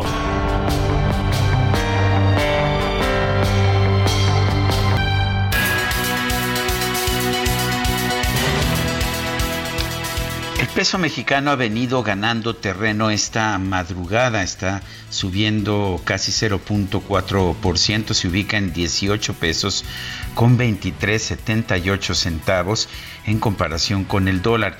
Y esto pues después de una de un mes de febrero en que ganó 2.72% y se convirtió en la divisa internacional con el mejor desempeño frente al dólar de los Estados Unidos. Eh, es importante señalar esto por varias razones. Una, la mejoría del peso de hoy tiene mucho que ver con el tema del anuncio de la inversión de Tesla. El, el, crecimiento del peso a lo largo del mes de febrero tiene que ver con varias cosas. Una de ellas es el vigor que siguen manteniendo las remesas y también, por supuesto, el, alta tasa de interés que tiene el Banco de México en estos momentos, lo cual hace que más dinero venga a quedarse en el corto plazo a México. Pero lo mejor de todo es que buena parte del dinero que está viniendo es porque se ve en México buenas perspectivas por el nearshoring. A veces parece que no importa las decisiones equivocadas que pueda tomar el gobierno, este país es suficientemente fuerte como para aguantar esto y más. Y es que finalmente quizás estamos llegando a una normalización internacional. En los Estados Unidos, por ejemplo, la economía no se ve afectada mucho por si el presidente que toma el poder es republicano o es demócrata, porque las decisiones del gobierno pueden hacer daño, pueden hacer bien, pero al final no afectan una economía libre en que hay mucha inversión privada. Eh, ahora bien, creo que es muy importante que el presidente de la República, Andrés Manuel López Obrador, deje de cometer errores. Eh, la inversión pública que estamos viendo en México en estos momentos no solamente ya es muy baja, solo 2.5% del PIB, era de 6% en el sexenio de Felipe Calderón, pero además se está haciendo en proyectos que no tienen posibilidad de ser rentables, en los que ni siquiera se hicieron estudios de factibilidad económica. Afortunadamente seguimos viendo proyectos como el de Tesla y otros que están teniendo lugar en nuestro país que nos van a rescatar. No nos está rescatando el gobierno, nos está rescatando la iniciativa privada. Yo soy Sergio Sarmiento y lo invito a reflexionar.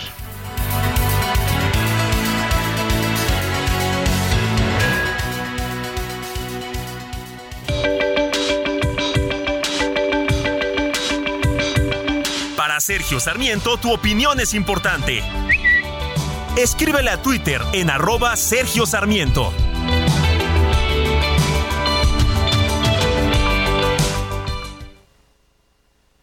For all the times that you rain on my parade And all the clubs you get in using my name You think you broke my heart, oh girl, for goodness sake You think I'm crying on my own, well I ain't And I didn't wanna write a song Cause I didn't want anyone thinking I still care or don't But you still hit my phone up And baby, I'll be moving on. And I think it should be something I don't wanna hold back. Maybe you should know that my mama don't like you and she likes everyone.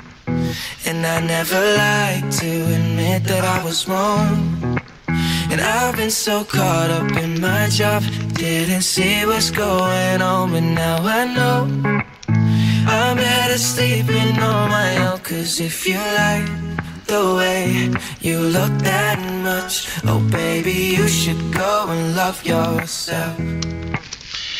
Love yourself, amate a ti mismo. Yo creo que eso es un mensaje muy importante que nos ofrece Justin Bieber en su cumpleaños en cualquier momento. La verdad, la verdad, Guadalupe, es que sí me gusta Justin Bieber. Yo sé que ya me empezarán a atacar en redes sociales porque luego eso pasa cuando expreso algunos de mis gustos muy personales. Pero bueno, ahí está. Ahí está mi opinión. Eres un hombre libre, tienes el derecho de que te guste lo que te dé la gana, ¿no? Eh, eso pienso yo. Bueno. Y qué bueno que lo disfrutes y muchos amigos del auditorio también disfrutando la música de Justin Bieber esta mañana. Oye, pues nos dice Osvaldo Alejandro desde Jalisco. Excelente día dúo dinámico. En lo personal me dio mucho gusto que nuevamente en la cara del presidente le volvieron a restregar que no sabe hacer política. Habla de más. Primero dijo que no iba a otorgar permisos a, Tesla eh, si se instalaba en Nuevo León. Después tuvo que agachar la cabeza para decir que sí aceptó que se instalara en ese estado, pero ahora va a salir que gracias a él la empresa Tesla quedará, se quedará en México. Saludos desde Zapopan, muchos saludos a todos nuestros cuates allá en Jalisco. Y nos dice Fernando Nava, la primera noticia que todos vimos y escuchamos sobre la inversión de Tesla en México y en Nuevo León fue de Samuel García seguramente ya pactada y negociada. De ahí se vino todo este alboroto. ¿A quién pretenden tomarle el pelo otras dependencias, incluyendo al presidente? Eh, bueno, lo que nos dice Fernando Nava. Bueno, eh, no se podía concretar la inversión ah, mientras no hubiera un permiso de, no hubiera una autorización por parte de, del gobierno de la República que tiene responsabilidad sobre la inversión extranjera. Lo que sabemos es que en la conferencia telefónica con el presidente López Obrador y el director general de Tesla, Elon Musk, estaba también participando Samuel García. Samuel, Samuel el gobernador de, Nuevo León, vale la pena señalar, estuvo en Davos, estuvo en el foro económico de Davos el pasado mes de enero. Yo me iba a entrevistar con él, finalmente no pude por la, esta caída que me llevó a una fisura de cadera pero lo entrevistó nuestro compañero Carlos Mota y, en esa entrevista dijo que había conseguido precisamente la planta de Tesla para el estado de Nuevo León, pero faltaban detalles, por supuesto. Y hoy va a estar en Estados Unidos en este que será el Investor Day de Tesla donde se va a dar a conocer el render de cómo va a quedar la, la planta y donde se va a lo más importante, pues se van a dar a conocer ya todos los detalles de la inversión. Oye, y vámonos con Carlos Juárez porque este asunto es muy grave. Eh, la Sedena argumentó que los militares que abatieron o que asesinaron a cinco civiles en Nuevo Tamaulipas, dispararon debido a que escucharon un estruendo desde la camioneta en la que viajaban los ahora fallecidos. Eh, pues eh, es la, la posición, es la declaración de los elementos y lo que ha publicado la Sedena. Hay diferentes versiones, hay personas que estuvieron en el lugar y hay un testigo que sobrevivió a estos hechos, hermano de una de las personas ejecutadas. Pero vamos con Carlos Juárez, que tiene toda la información. Hola, Carlos, buenos días. Hola, ¿qué tal? Sergio Lupita, muy buenos días. Así es, en un comunicado de prensa, la Secretaría de la Defensa Nacional reconoció que los militares accionaron sus armas de fuego al escuchar un estruendo cuando estaban realizando la persecución de una camioneta tipo pick-up color blanca, una Silverado, la cual se desplazaba por calles de la colonia Cavazos Lerma en el municipio de Nuevo Laredo, Tamaulipas. Estos hechos hay que recordar se registraron el pasado 26 de febrero aproximadamente a las 5 de la mañana cuando el personal militar de una base de operaciones realizaba reconocimientos en el área urbana de este municipio. Hay que insistir que, bueno, pues el comunicado de prensa es muy eh, claro cuando señala que los militares accionaron sus armas de fuego han escuchado un estruendo luego de que la camioneta se impactara contra un vehículo que estaba estacionado.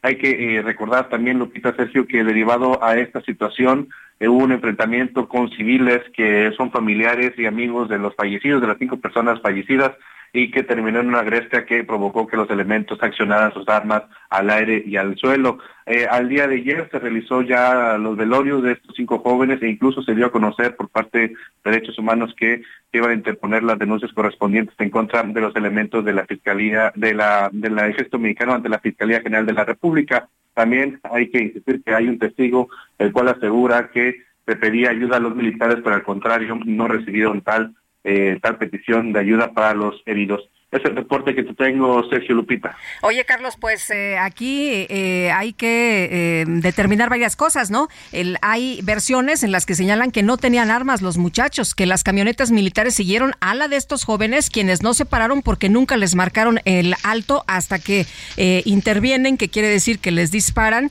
y entonces pues ya se desata la, la balacera, pero pues ahí se señala que quienes agredieron y quienes dispararon primero fueron los militares. Así es, eh, el comunicado que estábamos ahí, lo en reiteradas ocasiones lo estuvimos leyendo para ver si se veía algo más, pero sí, ahí es muy claro, señala que escucharon disparos y se pusieron en alerta y se percataron de esta camioneta donde iban siete jóvenes, los cuales mm, cinco murieron, uno más se encuentra hospitalizado y uno salió ileso. Y bueno, pues eh, escucharon el estruendo, según lo que dice este comunicado, y fue ahí cuando los, eh, los militares accionaron sus armas de fuego. Vamos a estar muy al pendiente de lo que acontece porque se supone que hay toda una coordinación, incluso con derechos humanos y con lo que viene siendo la Fiscalía General de la República y las familias para deslindar las responsabilidades pertinentes. Pues sí, tienes razón. Muchas gracias, Carlos. Estamos muy pendiente de los detalles. Muy buenos días. Estaremos muy atentos, por supuesto. No coincide eh, la versión de la Sedena con la versión de la persona que sobrevivió y que está resguardada por derechos humanos. Está eh, en un lugar a salvo. Por el Comité de Derechos Humanos, no es la Comisión. Perdón, el, Comité de Derechos Humanos de Tamaulipas. La Comisión de Derechos Humanos, ya sabe usted que pues ya no se preocupa por esas cosas. Así es. Y, bueno, hay, hay una persona herida que está en estado de coma. Hay un sobreviviente que es hermano de una de las personas ejecutadas y vamos a ver finalmente pues qué es lo que ocurre con esto, qué, es. lo que dan y yo creo que tenemos derecho a exigir a exigir que eh, saberlo, porque nos van a decir que como fue el ejército es una cosa de seguridad nacional, pero no, si el ejército está haciendo labor de policías y si ataca y mata a civiles, pues nosotros los civiles tenemos el derecho de saber qué pasó. Esto no fue un enfrentamiento militar con un ejército extranjero, no nos pueden decir que es un tema de seguridad nacional y esa es una de las grandes preocupaciones que siempre ha habido en torno a la militarización. La expresaba la izquierda en su momento, pero pues ya se les olvidó. Son las 8 de la mañana con 42 minutos. El Químico Guerra, con Sergio Sarmiento y Lupita Juárez. Químico Guerra, ¿cómo, cómo estás? Buenos días.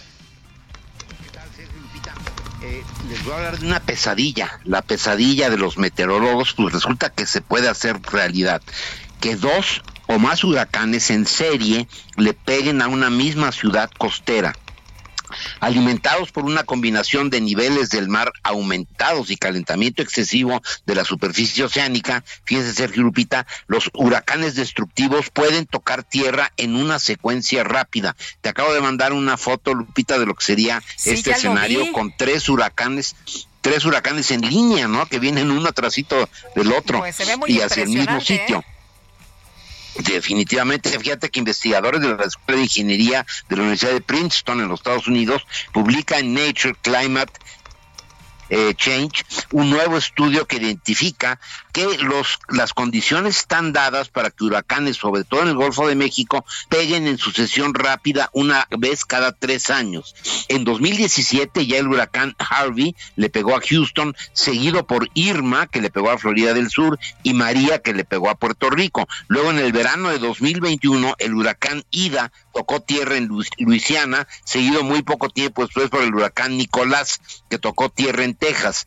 Existe un consenso científico general de que el cambio climático va a aumentar la intensidad de los huracanes atlánticos en la segunda parte de este siglo. Los investigadores en Princeton hicieron corridas de simulaciones computacionales para determinar las posibilidades de tormentas múltiples destructivas pegándole a la misma área en un periodo muy corto de tiempo, como de 15 días. Esto sería verdaderamente catastrófico porque normalmente se tarda más de 15 días después de un huracán en reponer las redes eléctricas, la distribución de agua potable, etcétera. Entonces, si le vuelve a pegar a un huracán una ciudad que apenas esté reponiendo, bueno, pues va a tener eh, eh, efectos verdaderamente eh, catastróficos. Entonces, la recomendación de estos investigadores es de que ya ahora las autoridades de todos los sitios susceptibles. En México, pues desde luego es eh, la península de Yucatán, el Golfo de México, luego la, eh, la costa del Pacífico Sur en México, Guerrero, Oaxaca, etcétera, también Baja California Sur, en donde deben de prepararse ya con los eh, escenarios de resiliencia para un escenario de este tipo que, como estábamos viendo en este artículo, pues ya está más cerca que nunca de la realidad, Sergio Lupita. Bueno, pues como siempre, Químico, gracias por hablar con nosotros. Contrario, muy buenos días. Buenos días, Lupita. Buenos días, Químico. Teresa Castel es diputada federal del Partido de Acción Nacional y presentó una iniciativa para establecer que ningún menor de 18 años pueda tener tratamientos o cirugías para cambiar de sexo. Teresa Castel, ¿cómo te va? Buenos días. Hola, ¿qué tal? Muy buenos días. Eh, buenos días, Sergio. Lupita, mil gracias, mil gracias por el espacio y el interés a un tema tan preocupante. A ver, cuéntanos. Bueno, mira, pues eh, mi iniciativa se, se basa en el interés superior de, de la infancia. Es indispensable, eh, sí, generar eh, las leyes que puedan tener a los infantes seguros en infancias trans, pero también a todos nuestros infantes hay que tenerlos, tenerlos seguros. Y bueno, hay que eh, llenar estos vacíos. Por eso mi iniciativa, donde estoy solicitando que se reforme o adicione no solamente la ley de niños, niñas y adolescentes, sino también eh, este, reforme el Código Penal, el Código Civil, la Ley General de Salud y también la ley de niños, niñas y adolescentes en temas como este que, que los papás, los tutores puedan interferir o puedan imponer cambios o tratamientos físicos o fisiológicos en los en los menores de edad, en el tema penal, bueno, hasta 18 eh, años de cárcel a quien ejecute, obligue o induzca a un menor a modificar sus preferencias sexuales. En salud, de la misma manera, totalmente eh, prohibido que puedan los menores acceder a, tratamientos o a cambios de, sexo o, reasignación de sexo, ¿no? Entonces, bueno, es a nivel federal y estamos eh, siendo muy muy duros contra estos adultos que están intentando influir, influir o o modificar eh, a nuestros niños. Hay, yo he escuchado algunos, algunos psicólogos, psiquiatras, especialistas en la materia que dicen que el cambio de sexo, uno, es inevitable y dos, tiene que empezar antes de los 18 años. Eh, ¿Han hablado ustedes con científicos especialistas en el tema? Bueno, tenemos ya eh, estudios en Europa. Esto inicia en Europa y tal cual como la pandemia y como el COVID inicia en Europa y no hemos aprendido, no, no hemos aprendido. Hoy nos está diciendo eh, quien inició todo esto como Suecia, como Finlandia, como Reino Unido, que se están retractando. ¿Por qué? Porque esto se está convirtiendo en una moda. El porcentaje ha subido mil veces eh, eh, en, este, en esta intención de los menores de estar cambiando o reasignándose el sexo o cambiando su género y bueno, hoy están echando para atrás todo lo que ellos avalaban en temas de, de género o de sexo para menores de edad. Incluso se han suspendido definitivamente ya los tratamientos porque trae consecuencias muy, muy graves documentadas también ya en, en estos países. Teresa, entonces lo, lo que se está haciendo es no cambiar la idea de las personas, sino que eh, después de los 18 se tome una decisión y no antes. Así es, después de los 18, porque ya se reconoce la infancia trans. Está perfecto que se reconozcan los derechos, pero que no se dejen vacíos. Hay que poner los límites y hay que establecer también las sanciones y castigos a quien pueda inducir a un menor y sobre todo los adultos que son los que tienen acceso. Cualquier adulto, cualquier adulto aquí se, se pensaba y empezó un movimiento de, de algunos, eh, que, de algunas personas que forman parte de la comunidad LGBT pero no, ya se les deja claro que esto es para todo aquel adulto que busque influenciar, que busque imponer eh, al niño, al menor, eh, su forma de, de pensar o cambiar en temas de sexo. Diputada, tengo entendido que pues han sido han sido agredidas eh, usted y otras ah, diputadas que han venido promoviendo este tema por por miembros de la comunidad trans. ¿Qué opinan? Bueno, opino que eh, de ninguna manera es eh, está bien lo que están haciendo. Nosotros somos madres, somos mujeres, estamos viendo por el interés superior de la infancia y aunque puedan hacer cualquier tipo de expresión en contra de nosotros de manera agresiva, para eso están las leyes. Y las leyes se hicieron para que podamos nosotros transformarlas, modificarlas o adherirlas. Y el Congreso de eso se trata. Lo que están haciendo, bueno, pues es llamar, llamar la atención de una manera muy negativa porque la realidad es que no toda la comunidad está de acuerdo lo que están haciendo estas personas, eh, sobre todo las personas trans, eh, para ser más mm, más puntuales, ¿no? No están de acuerdo con la comunidad LGBTQI+, mucha gente, si no es que gran, gran parte de la comunidad está en desacuerdo que a los menores se, se les den hormonas, se les den tratamientos y bueno, se les apoye también en cirugía. Oye Teresa, pero pero si los padres quisieran, si, si los papás se ponen de acuerdo y, quieren someter a un tratamiento hormonal a, su hijo, no no tendrían el apoyo de la ley, no tendrían eh, pues derecho a hacerlo. No, definitivamente yo, eh, eh, tanto Mónica como América, como yo, como madres, como legisladoras, no, eh, no es lo que se está proponiendo. Lo que se está proponiendo es tajantemente que un niño que aún no está con su capacidad emocional, física, mental, para poder entender a qué se debe enfrentar, son tratamientos muy, muy agresivos. Más del 85% de los menores que presentan disforias de género cuando tienen la mayoría de edad, esto ya no, ya no sigue este, presentando. No se puede también eh, arriesgar así la infancia. Los niños deben de jugar y deben de dedicarse a lo que son niños, ¿no? Sabemos, sabemos ah, algo al respecto de, de si quienes ah, son sometidos a procedimientos de cambio de género antes de los 18 años están contentos después ya como adultos o se arrepienten de haber hecho esto. No, se arrepienten, por supuesto. Ah, eh, ya tenemos eh, documentado, incluso las redes sociales están sirviendo mucho para alertar y para despertar qué es lo que está pasando con nuestros pequeños. Cuando se dan cuenta de lo que está sucediendo, hoy tenemos casos de dos niñas eh, que están denunciando y demandando un, a estas clínicas que fueron quien las conducieron y quien las informaron o motivaron a hacer este tipo de cambios y hoy ellas están eh, denunciando. Son dos chicas de quien ya se tiene y bueno, muchísimo, hay muchísima información ya en redes sociales, lo que nos está generando una gran inquietud y una gran preocupación de lo que puedan hacer eh, los pequeños o los adultos con nuestros menores de edad.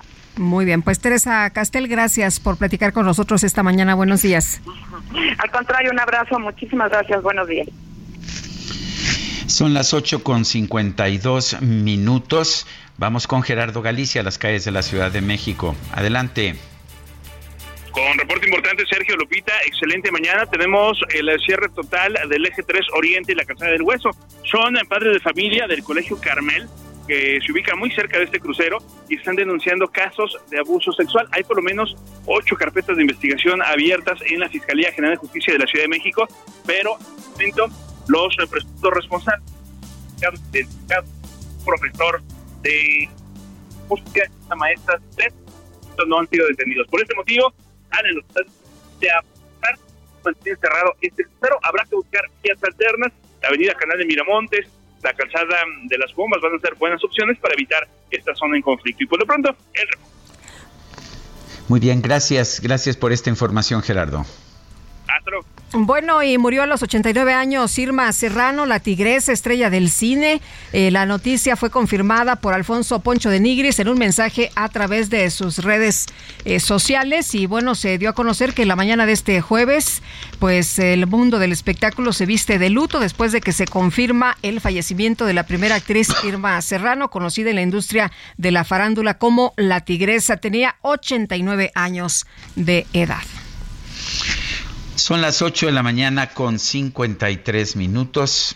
8 con 53. Quiero recordarle a usted, nuestro número de WhatsApp es el 55 2010 96 47. 55 2010 96 47. En Twitter, arroba Sergio y Lupita. Le recomiendo también la cuenta de eh, la cuenta del Heraldo de México, arroba Heraldo de México. Vamos a una pausa y regresamos. And every time you told me my opinion was wrong, try to make me forget where I came from. And I didn't want to write a song, cause I didn't want anyone thinking I still care or don't. But you still hit my phone up. And baby, I'll be moving on. And I think it should be something I don't wanna hold back. Maybe you should know that my mama don't like you and she likes everyone.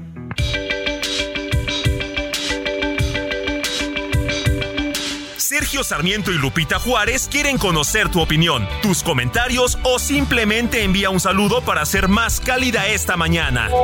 Envía tus mensajes al WhatsApp 55 20 10 96 47.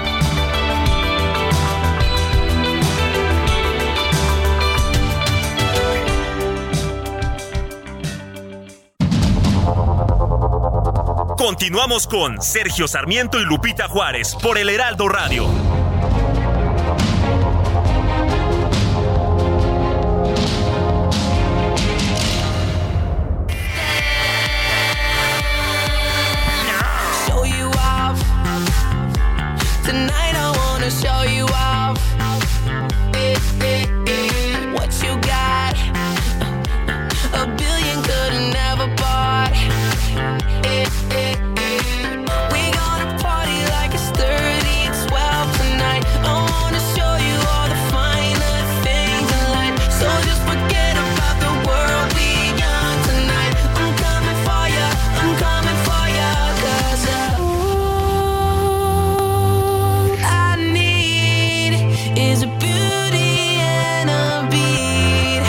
Pues en esta canción Justin Bieber, el cumpleañero, está siendo acompañado por Nicki Minaj, quien ha sido también un gran éxito ya en la música de los Estados Unidos. Esto es Beauty and a Beat.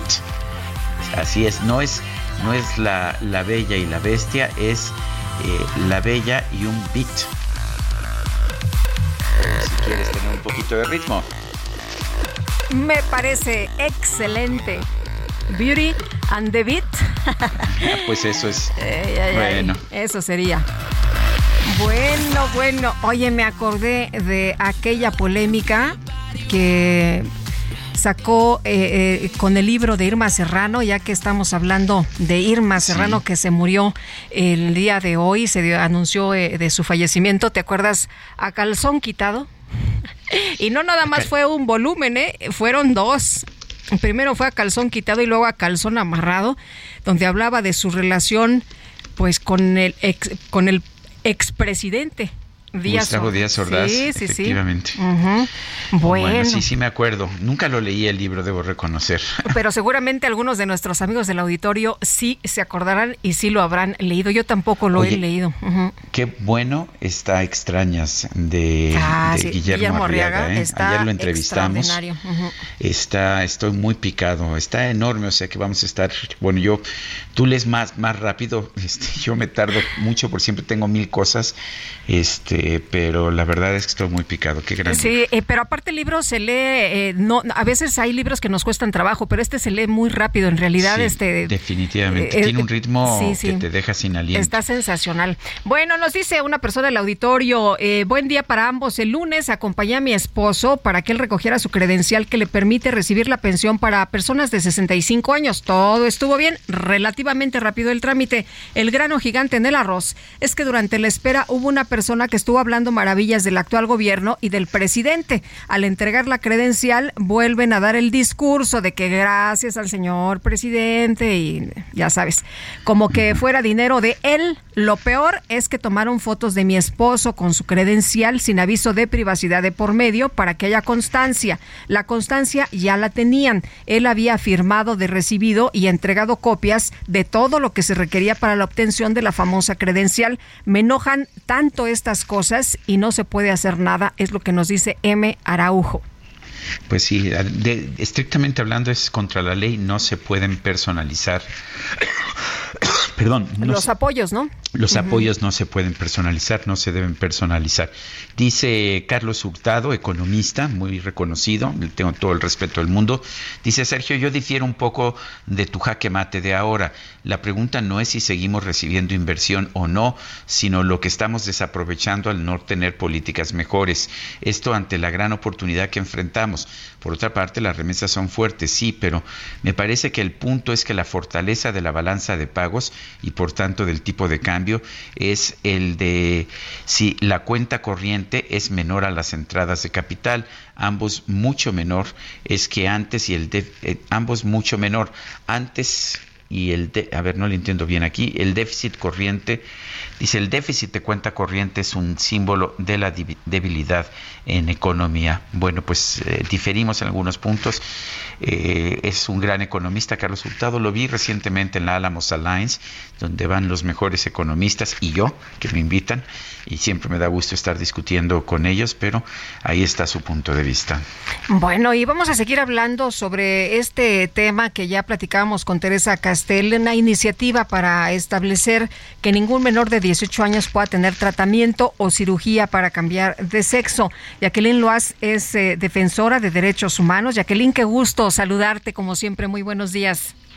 ¿Qué tal, Lupita? ¿Cómo estás? Muy buenos días. Un gusto estar contigo y con Sergio siempre. Oye, Jacqueline, pues, ¿cómo ves esta iniciativa eh, para que ningún menor de 18 años pueda tener tratamientos o cirugías? Nos explicaba Teresa Castel que, de acuerdo con algunos testimonios, pues hay niños que después eh, tienen muchos problemas. ¿Cómo ves tú? ¿Debe, debe eh, cuidarse de esta forma a los niños o, crees que no, no debe haber este tipo de, de acciones? Eh, que es un tema de los padres. ¿Cómo ves tú? A ver, yo creo que hay que poner todo en perspectiva y con mucha claridad. Yo te empezaría diciendo que las infancias trans son una realidad. Efectivamente, hoy la Organización Mundial de la Salud y no las redes sociales, como hace referencia la diputada para argumentar lo que dice, sino la Organización Mundial de la Salud, ya reconoce precisamente el tema trans. ¿Qué es el tema trans? Son eh, personas que nacen con un órgano sexual femenino, pongamos, pero que su identidad de género es masculina. Entonces, esto es lo que llamamos las identidades trans, es decir, que entre los órganos sexuales y el género asignado al nacer no es con el que tú te identificas.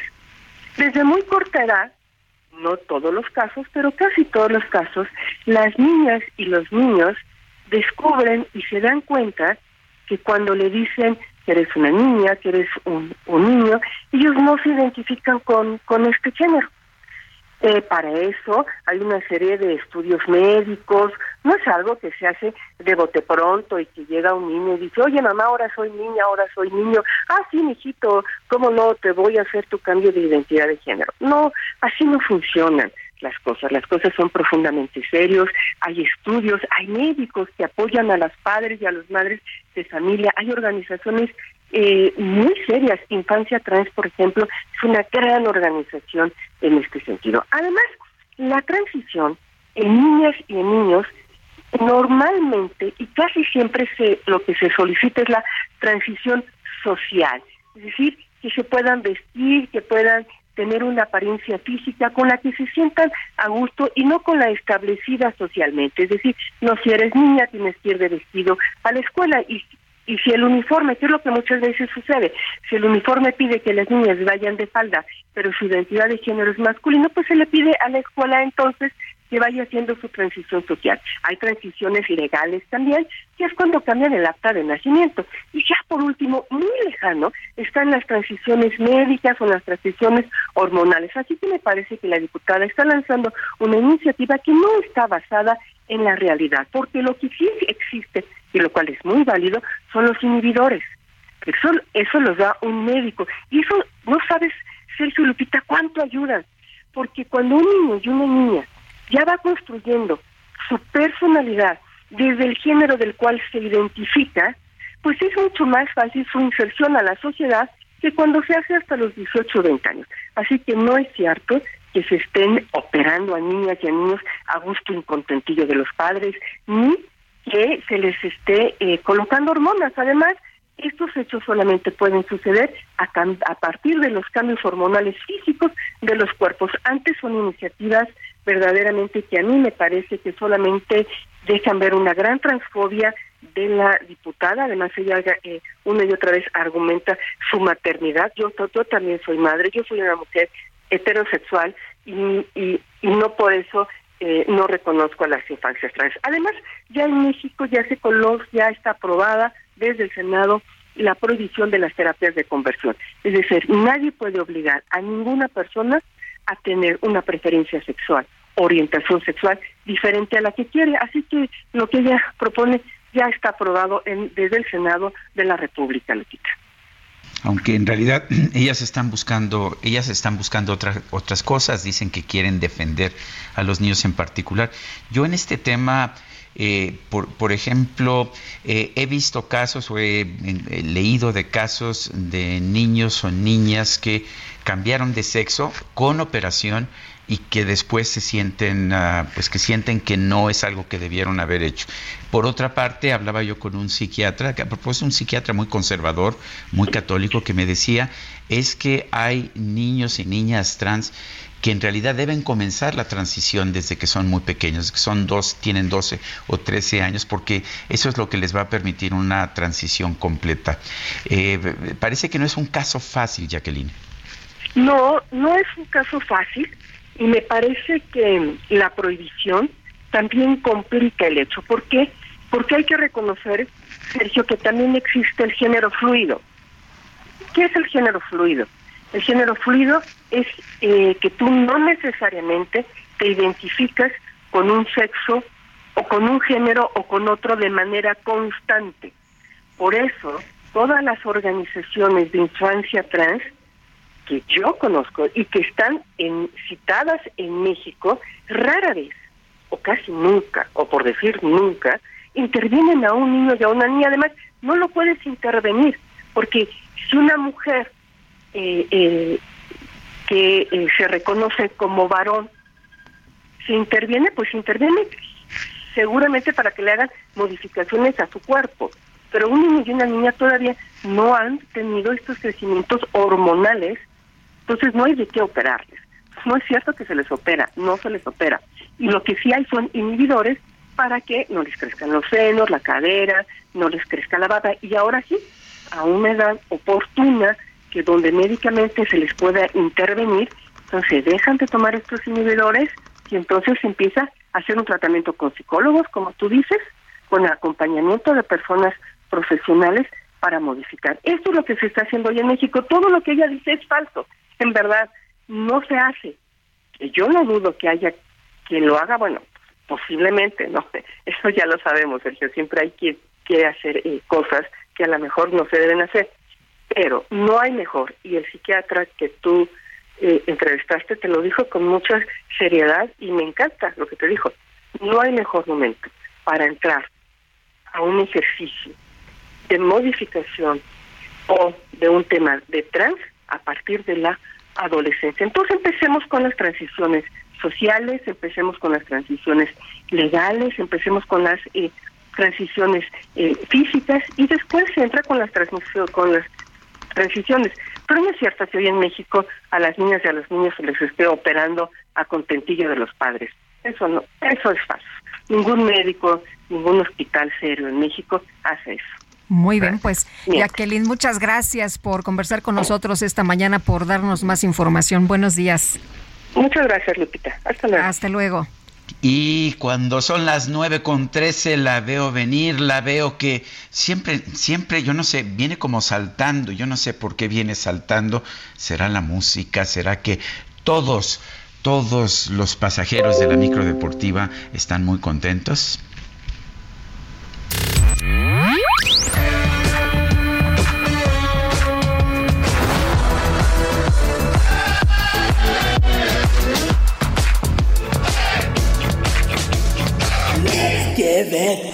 La micro deportiva.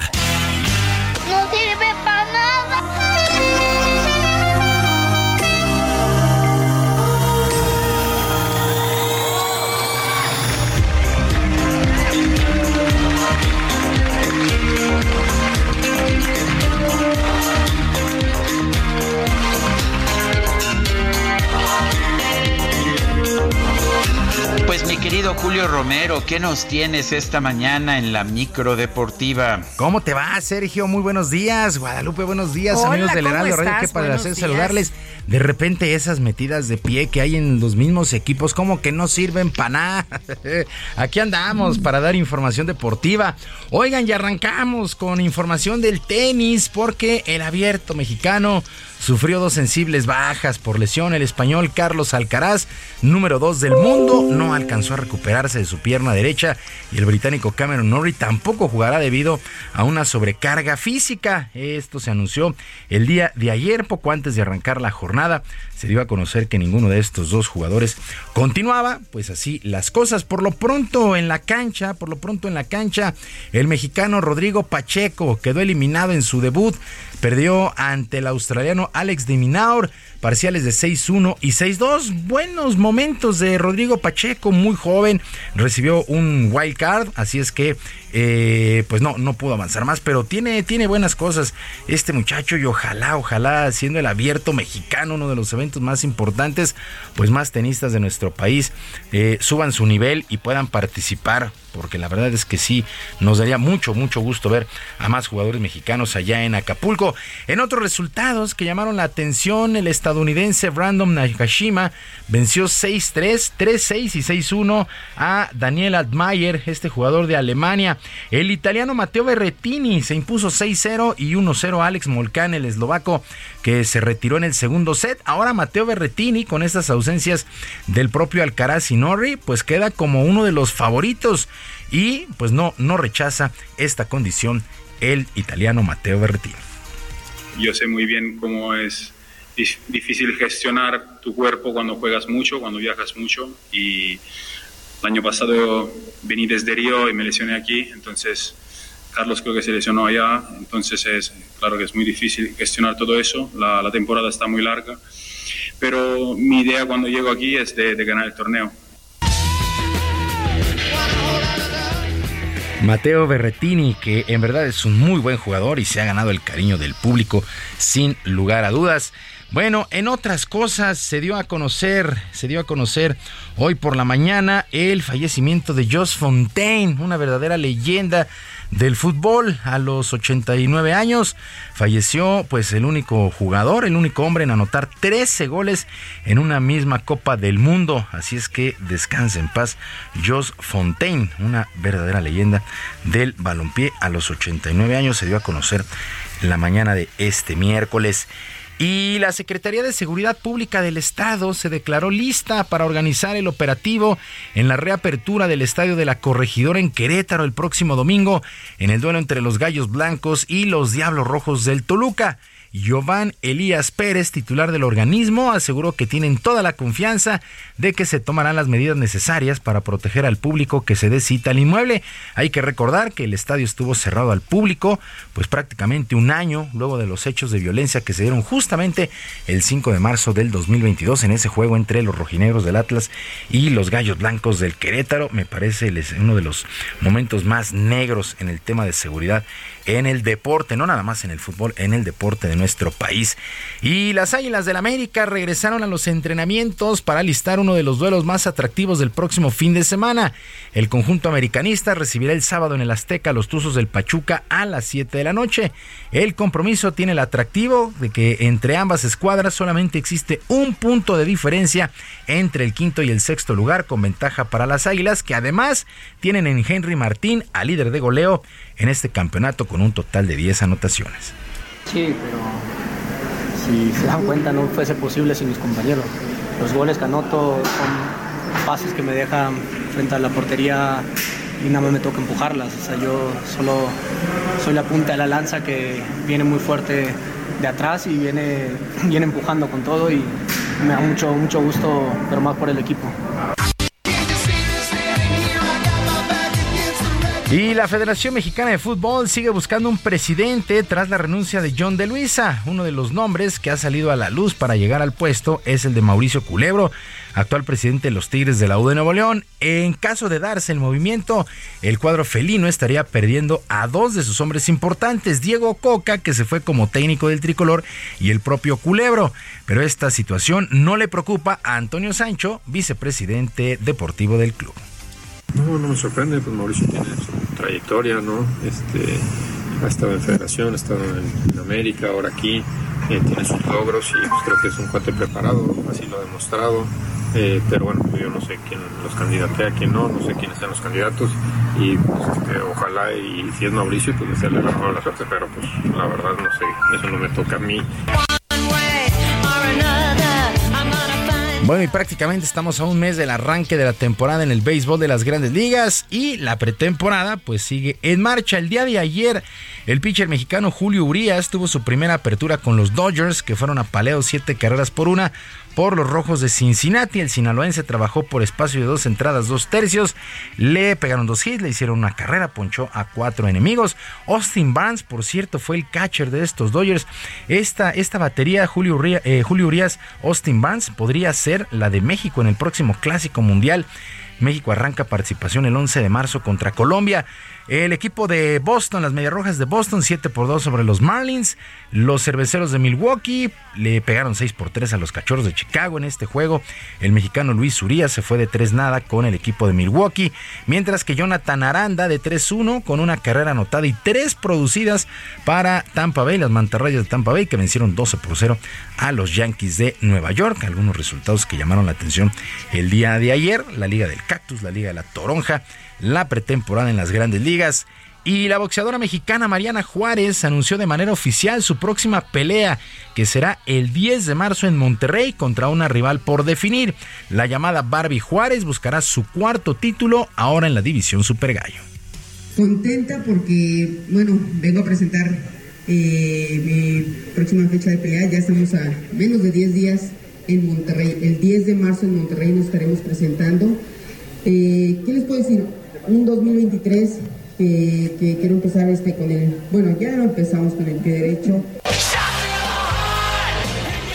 Pues mucha suerte para Mariana La Barbie Juárez, pues ya prácticamente a las últimas de su carrera boxística. Sergio Lupita, amigos del auditorio, la información deportiva este miércoles. Les recuerdo nuestras vías de comunicación en Twitter. Estoy en arroba jromerohb, en arroba jromerohb. Además del barrio deportivo, el barrio deportivo en YouTube, de lunes a viernes a las 7 de la noche, con mucha diversión y mucha información. Que tengan todos un extraordinario miércoles. Pues muchísimas gracias, como siempre, Julio Romero, y fuerte abrazo. Un abrazo de vuelta, Sergio.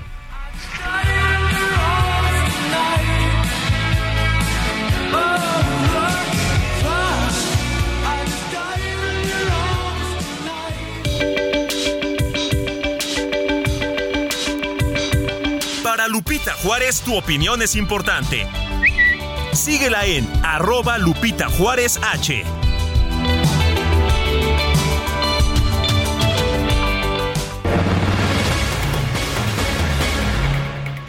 Y continuamos con la información, pues ¿qué creen que a pesar de cambios que permiten tener mayor flexibilidad en la chamba, México es el país peor evaluado para encontrar el balance entre vida y trabajo?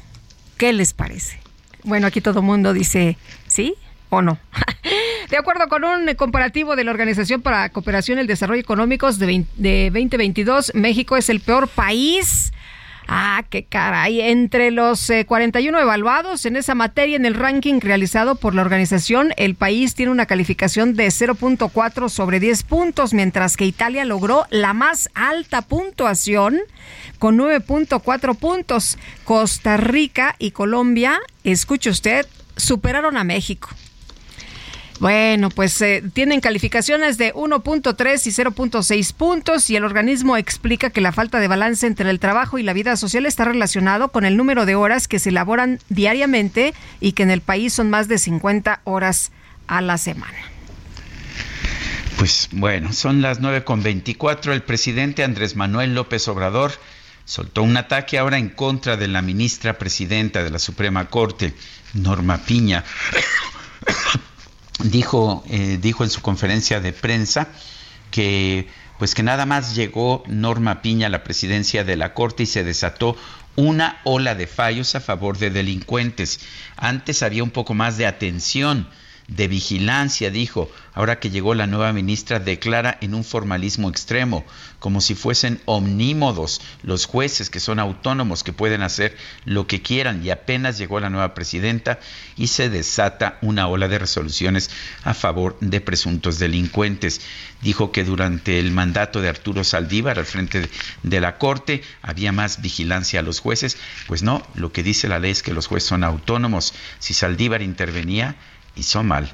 Vamos a una pausa y regresamos.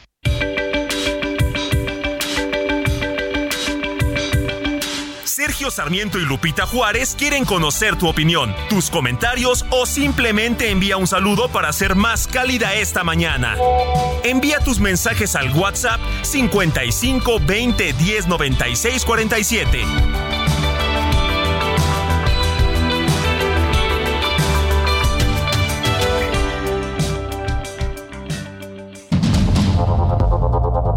Continuamos con Sergio Sarmiento y Lupita Juárez por el Heraldo Radio.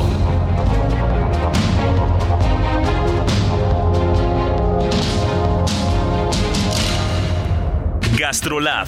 Historia, recetas, materia prima y un sinfín de cosas que a todos nos interesan. Hola amigos del Heraldo Radio, soy el chef Israel Arechiga de Gastrolab. Un postre muy rápido, rico y sobre todo muy vistoso y es una carlota de café. ¿Qué es lo que vamos a necesitar? Una barra de queso crema, dos paquetes de galletas al gusto de preferencia que no tengan mucho azúcar, media lata de leche evaporada, media lata de leche condensada, tres cucharadas de café soluble, dos cucharadas de licor de café y un poquito de esencia de vainilla o media vaina de vainilla de papantla. ¿Qué es lo que vamos a hacer después? En un bol vamos a mezclar el queso y lo vamos a cremar para posteriormente agregar la leche evaporada y la condensada. Vamos a batir muy bien para que se integre perfecto. Después vamos a agregar el café soluble, el licor del café y la esencia de vainilla y vamos a mezclar muy bien. Después vamos a tener un refractario en donde vamos a poner una cama de las galletas al gusto, se va a cubrir con la mezcla de café y así nuevamente repetiremos este paso dos o tres veces hasta cubrir el 100% del refractario. Dejamos un par de horas en refrigeración, decoramos con granos de café y esta receta de gastrolabweb.com es una delicia. Son las 9, las 9 de la mañana con 31 minutos. Vamos a un resumen de la información más importante. Esta mañana el presidente López Obrador aseguró que la cancelación de la orden de aprehensión en contra del exgobernador de Tamaulipas, Francisco García Cabeza de Vaca, forma parte de la decadencia del Poder Judicial.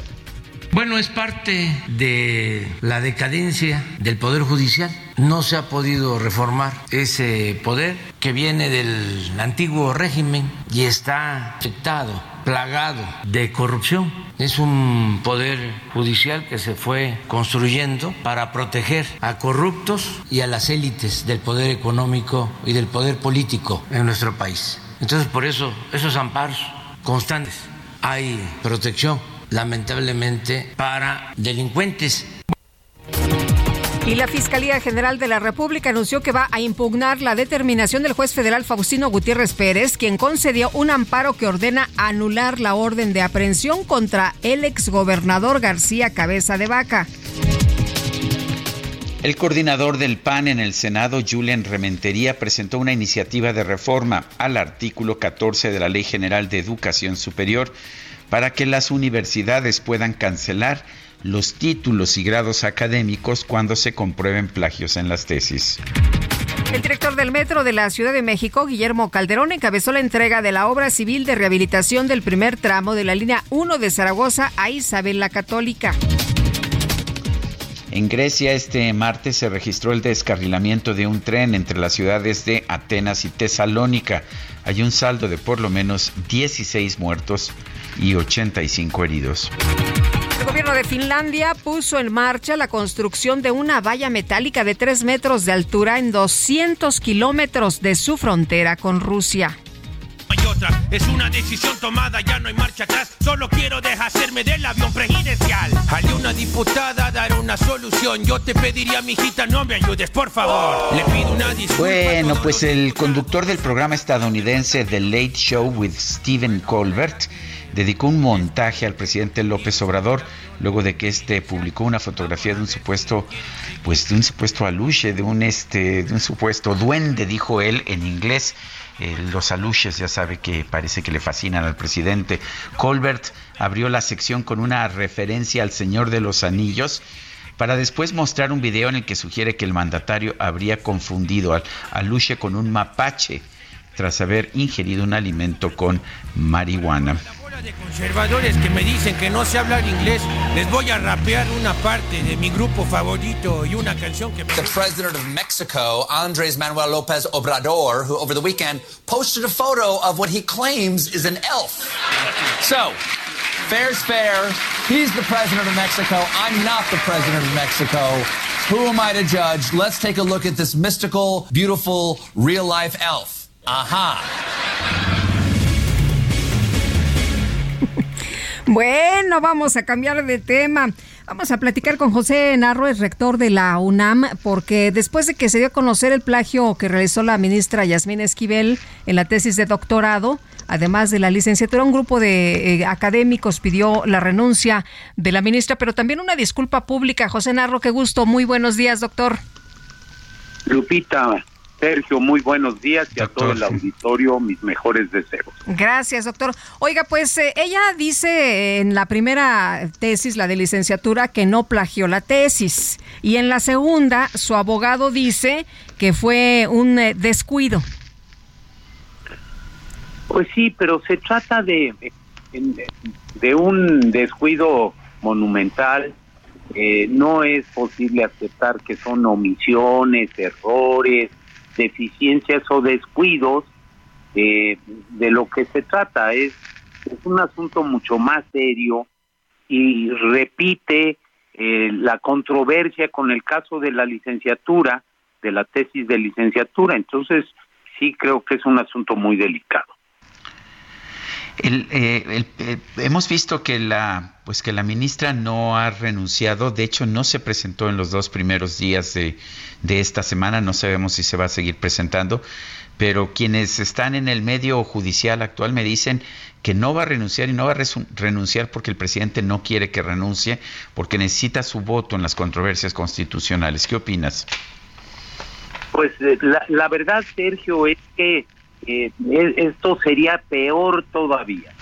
Y cuando venga la decisión de asuntos delicadísimos para el país, como el así llamado Plan B, eh, se ve que la permanencia de la ministra eh, es por esta razón, sería un golpe terrible para ella, para la Suprema Corte, y yo estoy convencido para el mejor para la red, para los para la corte es que ella renuncie.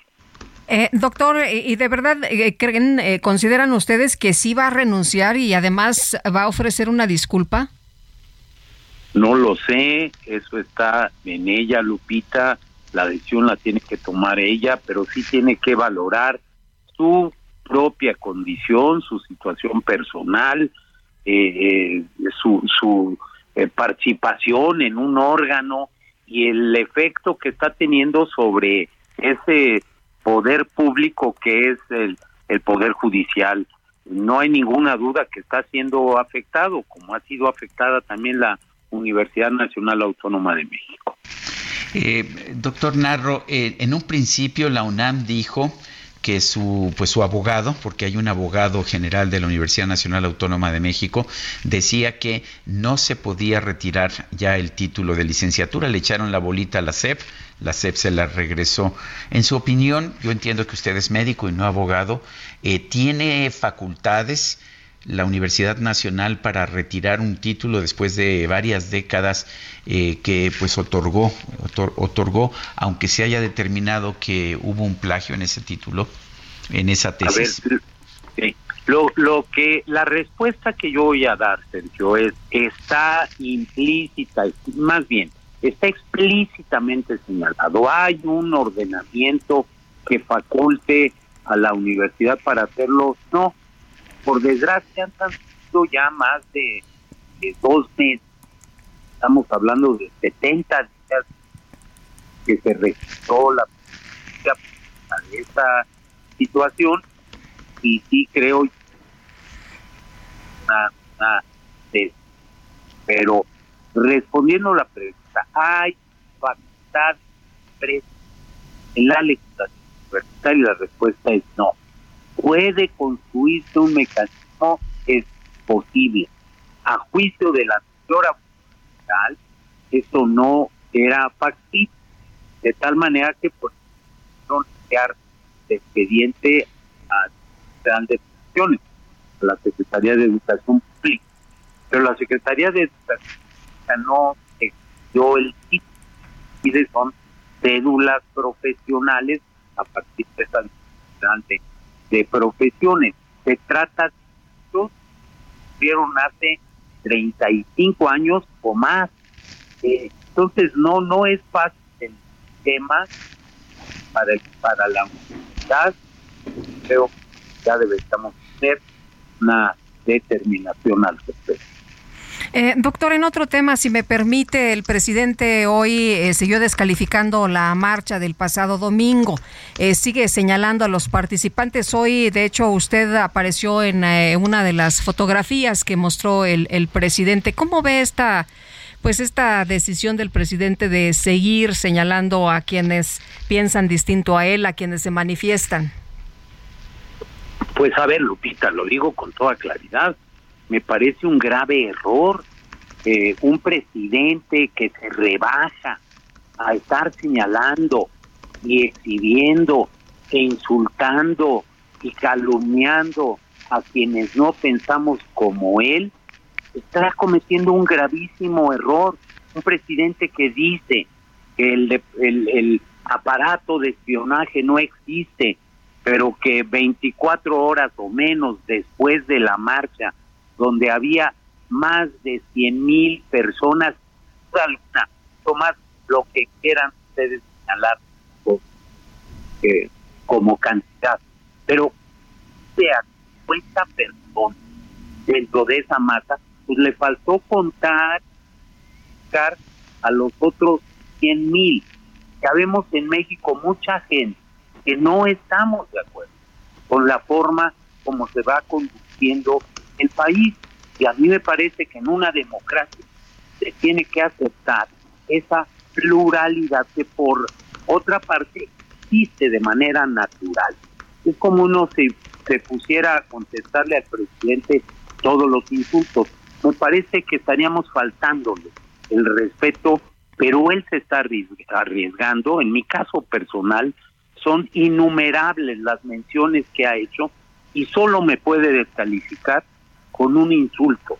Y me parece que eso no es propio del presidente. Al insultar, el presidente se rebaja, se disminuye y le falta el respeto él mismo a la investidura presidencial.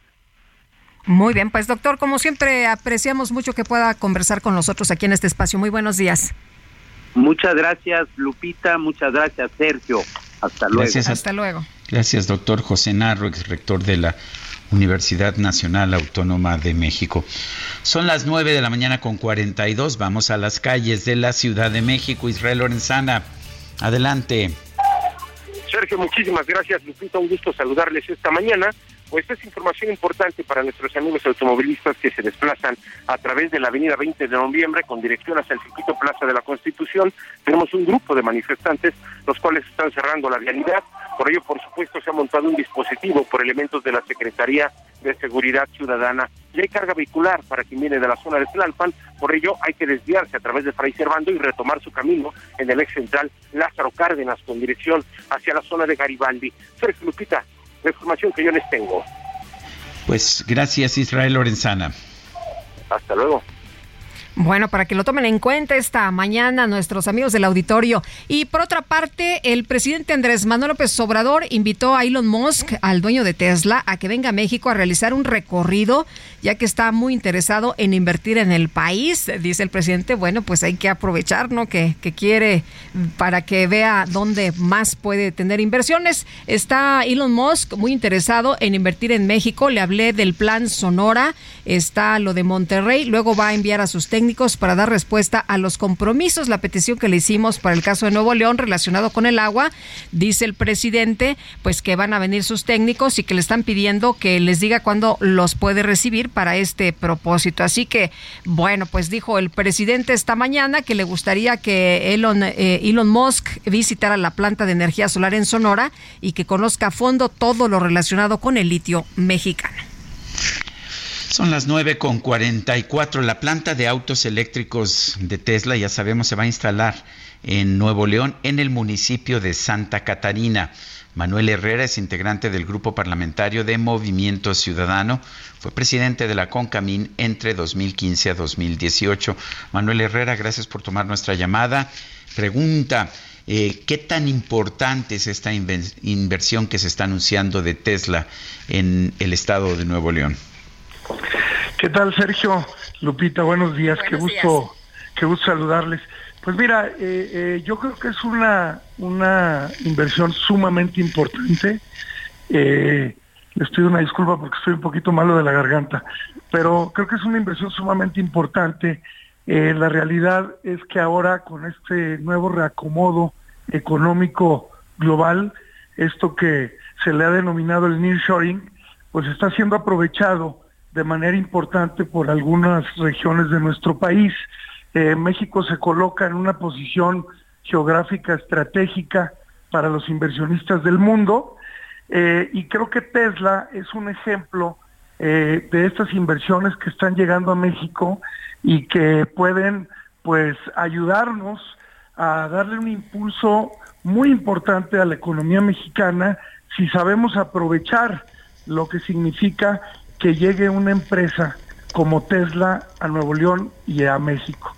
Evidentemente es un monto de inversión pues muy grande, eh, puede llegar a ser sin duda eh, la inversión más grande del sector automotriz eh, que se tenga registro en nuestro país, pero yo te diría, Sergio Lupita, más allá de la importancia de lo que significa el tamaño de la inversión, es una empresa altamente innovadora, es una empresa que está marcando eh, la vanguardia tecnológica en el uso de autos eléctricos en el mundo. Eh, y creo que lo que tendríamos que eh, reflexionar y analizar es cómo, cómo aprovechar la, la inversión de Tesla en Nuevo León y en México y cómo aprovechar esta dinámica del nearshoring para que las cadenas eh, globales de valor puedan favorecer eh, toda una cadena de suministro para las pequeñas y medianas empresas mexicanas. Yo creo que ahí está la clave eh, y es lo que tendríamos que estar haciendo en nuestro país. Manuel, por lo pronto, pues es una gran inversión. Me parece a mí que es lo que prácticamente estábamos esperando, ¿no? Después de este impasse que ha habido, después de la situación de la pandemia, después de pues años muy muy complejos. Sí, sí, sí, eh, tú sabes que, bueno, eh, pasamos un, un, momento muy complicado con el COVID-19, una crisis de salud que desencadenó una crisis económica global, pero pues la guerra comercial entre Estados Unidos y China, el encarecimiento de las materias primas, el mismo cierre de muchas de muchos países del mundo al, al comercio internacional, el incremento de los costos de los energéticos, la inversión de Rusia a Ucrania. Pues mira, todas estas cosas que han sido tan alarmantes en el debate económico a nivel mundial, pues hoy ponen a México en una posición privilegiada. Ahora sí que el resultado de todo esto favorece a nuestro país de manera histórica y esta inversión que llega tan importante eh, lo tienen que festejar eh, nuestros amigos de Nuevo León, pero lo tenemos que festejar todos los mexicanos y sobre todo tenemos que retomar la ruta de la política económica eh, de nuestro país, que desafortunadamente desde principios de este sexenio, pues se dejó de lado muchas cosas que se venían trabajando como es justamente el encadenamiento productivo, que es cómo aprovechar las cadenas globales de valor que están instaladas en México para que se desarrolle toda una cadena de suministro que pueda favorecer a las micro y las pequeñas empresas. Hoy todavía nuestro país tiene un contenido nacional muy pequeño en las exportaciones. Ha venido reduciéndose, hoy estamos alrededor del 25% de contenido nacional y eso lo que nos dice es que seguimos siendo un país exportador de importaciones. Si nosotros logramos aprovechar para generar y potenciar esa cadena de suministro, incrementar el contenido nacional de nuestras exportaciones y sobre todo con una política de innovación, de integración en, este, en esta dinámica, eh, aprovechando nuestro potencial en ciencia y tecnología, vinculando a todos estos eh, sectores, vamos a poder aprovechar de manera mucho más importante esta eh, inversión y esta dinámica de muchas más inversiones que van a llegar a México, no tengo duda, y que lo que nos interesa pues es que esos, esos, esos recursos, esa riqueza que se va a generar, se quede en México y que sea responsablemente compartida para el desarrollo de las y los mexicanos. Una pregunta rápida antes de despedirnos, Manuel. ¿Tú piensas que debe ser el gobierno el que decida dónde se deben ubicar las plantas industriales o debe ser el empresario? No, Sergio, eso es una vacilada. Mira, este, hay que entender la dinámica de los inversionistas. La razón por la que Tesla está instalada en Nuevo León es por muchas situaciones que tienen que ver con la logística, que tienen que ver con las condiciones, eh, muchas razones por las que los inversionistas deciden instalarse en una ciudad, en una región, en un estado, en un país.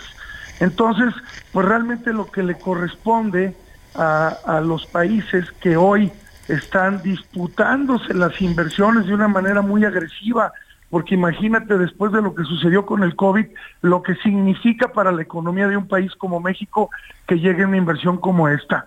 Entonces, el gobierno tiene que tener una postura facilitadora y lo que tenemos que trabajar es justamente en ir desarrollando los ecosistemas eh, de los diferentes sectores productivos en nuestro país eh, y que realmente vayamos siendo más competitivos para que las inversiones pues puedan ir permeando eh, en todo el país.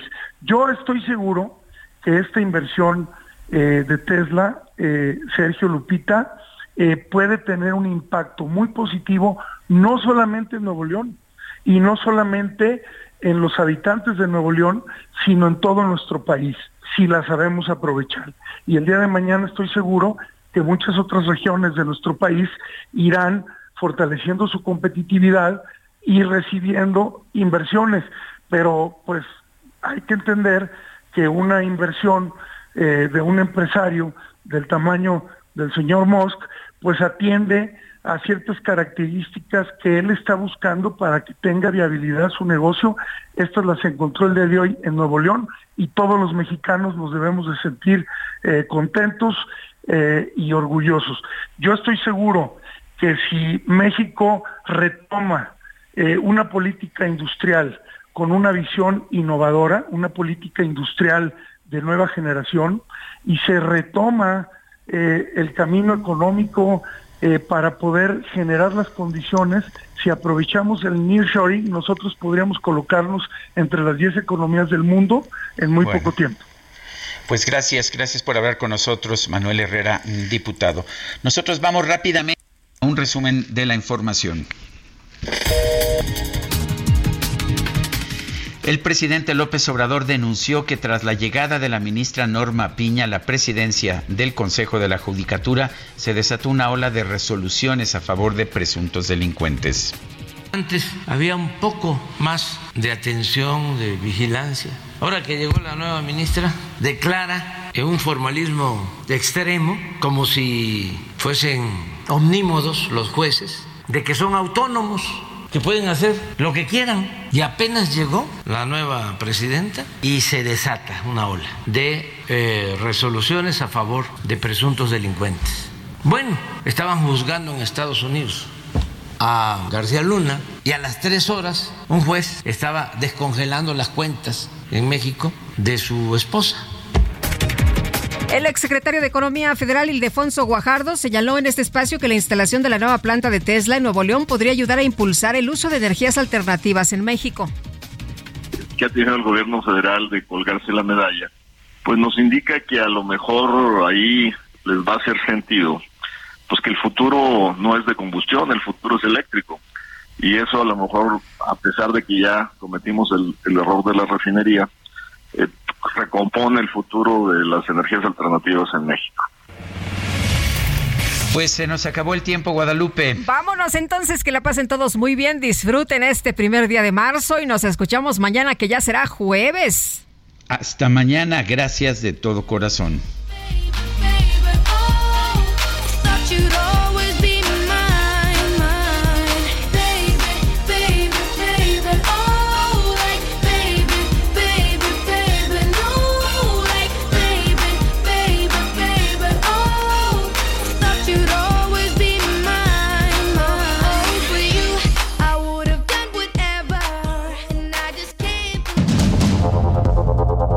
Heraldo Media Group presentó Sergio Sarmiento y Lupita Juárez.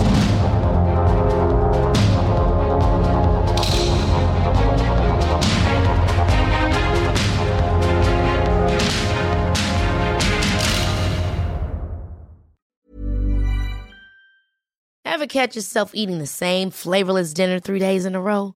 Dreaming of something better? Well, HelloFresh is your guilt-free dream come true, baby. It's me, Kiki Palmer. Let's wake up those taste buds with hot, juicy pecan crusted chicken or garlic butter shrimp scampi. Mm. Hello Fresh.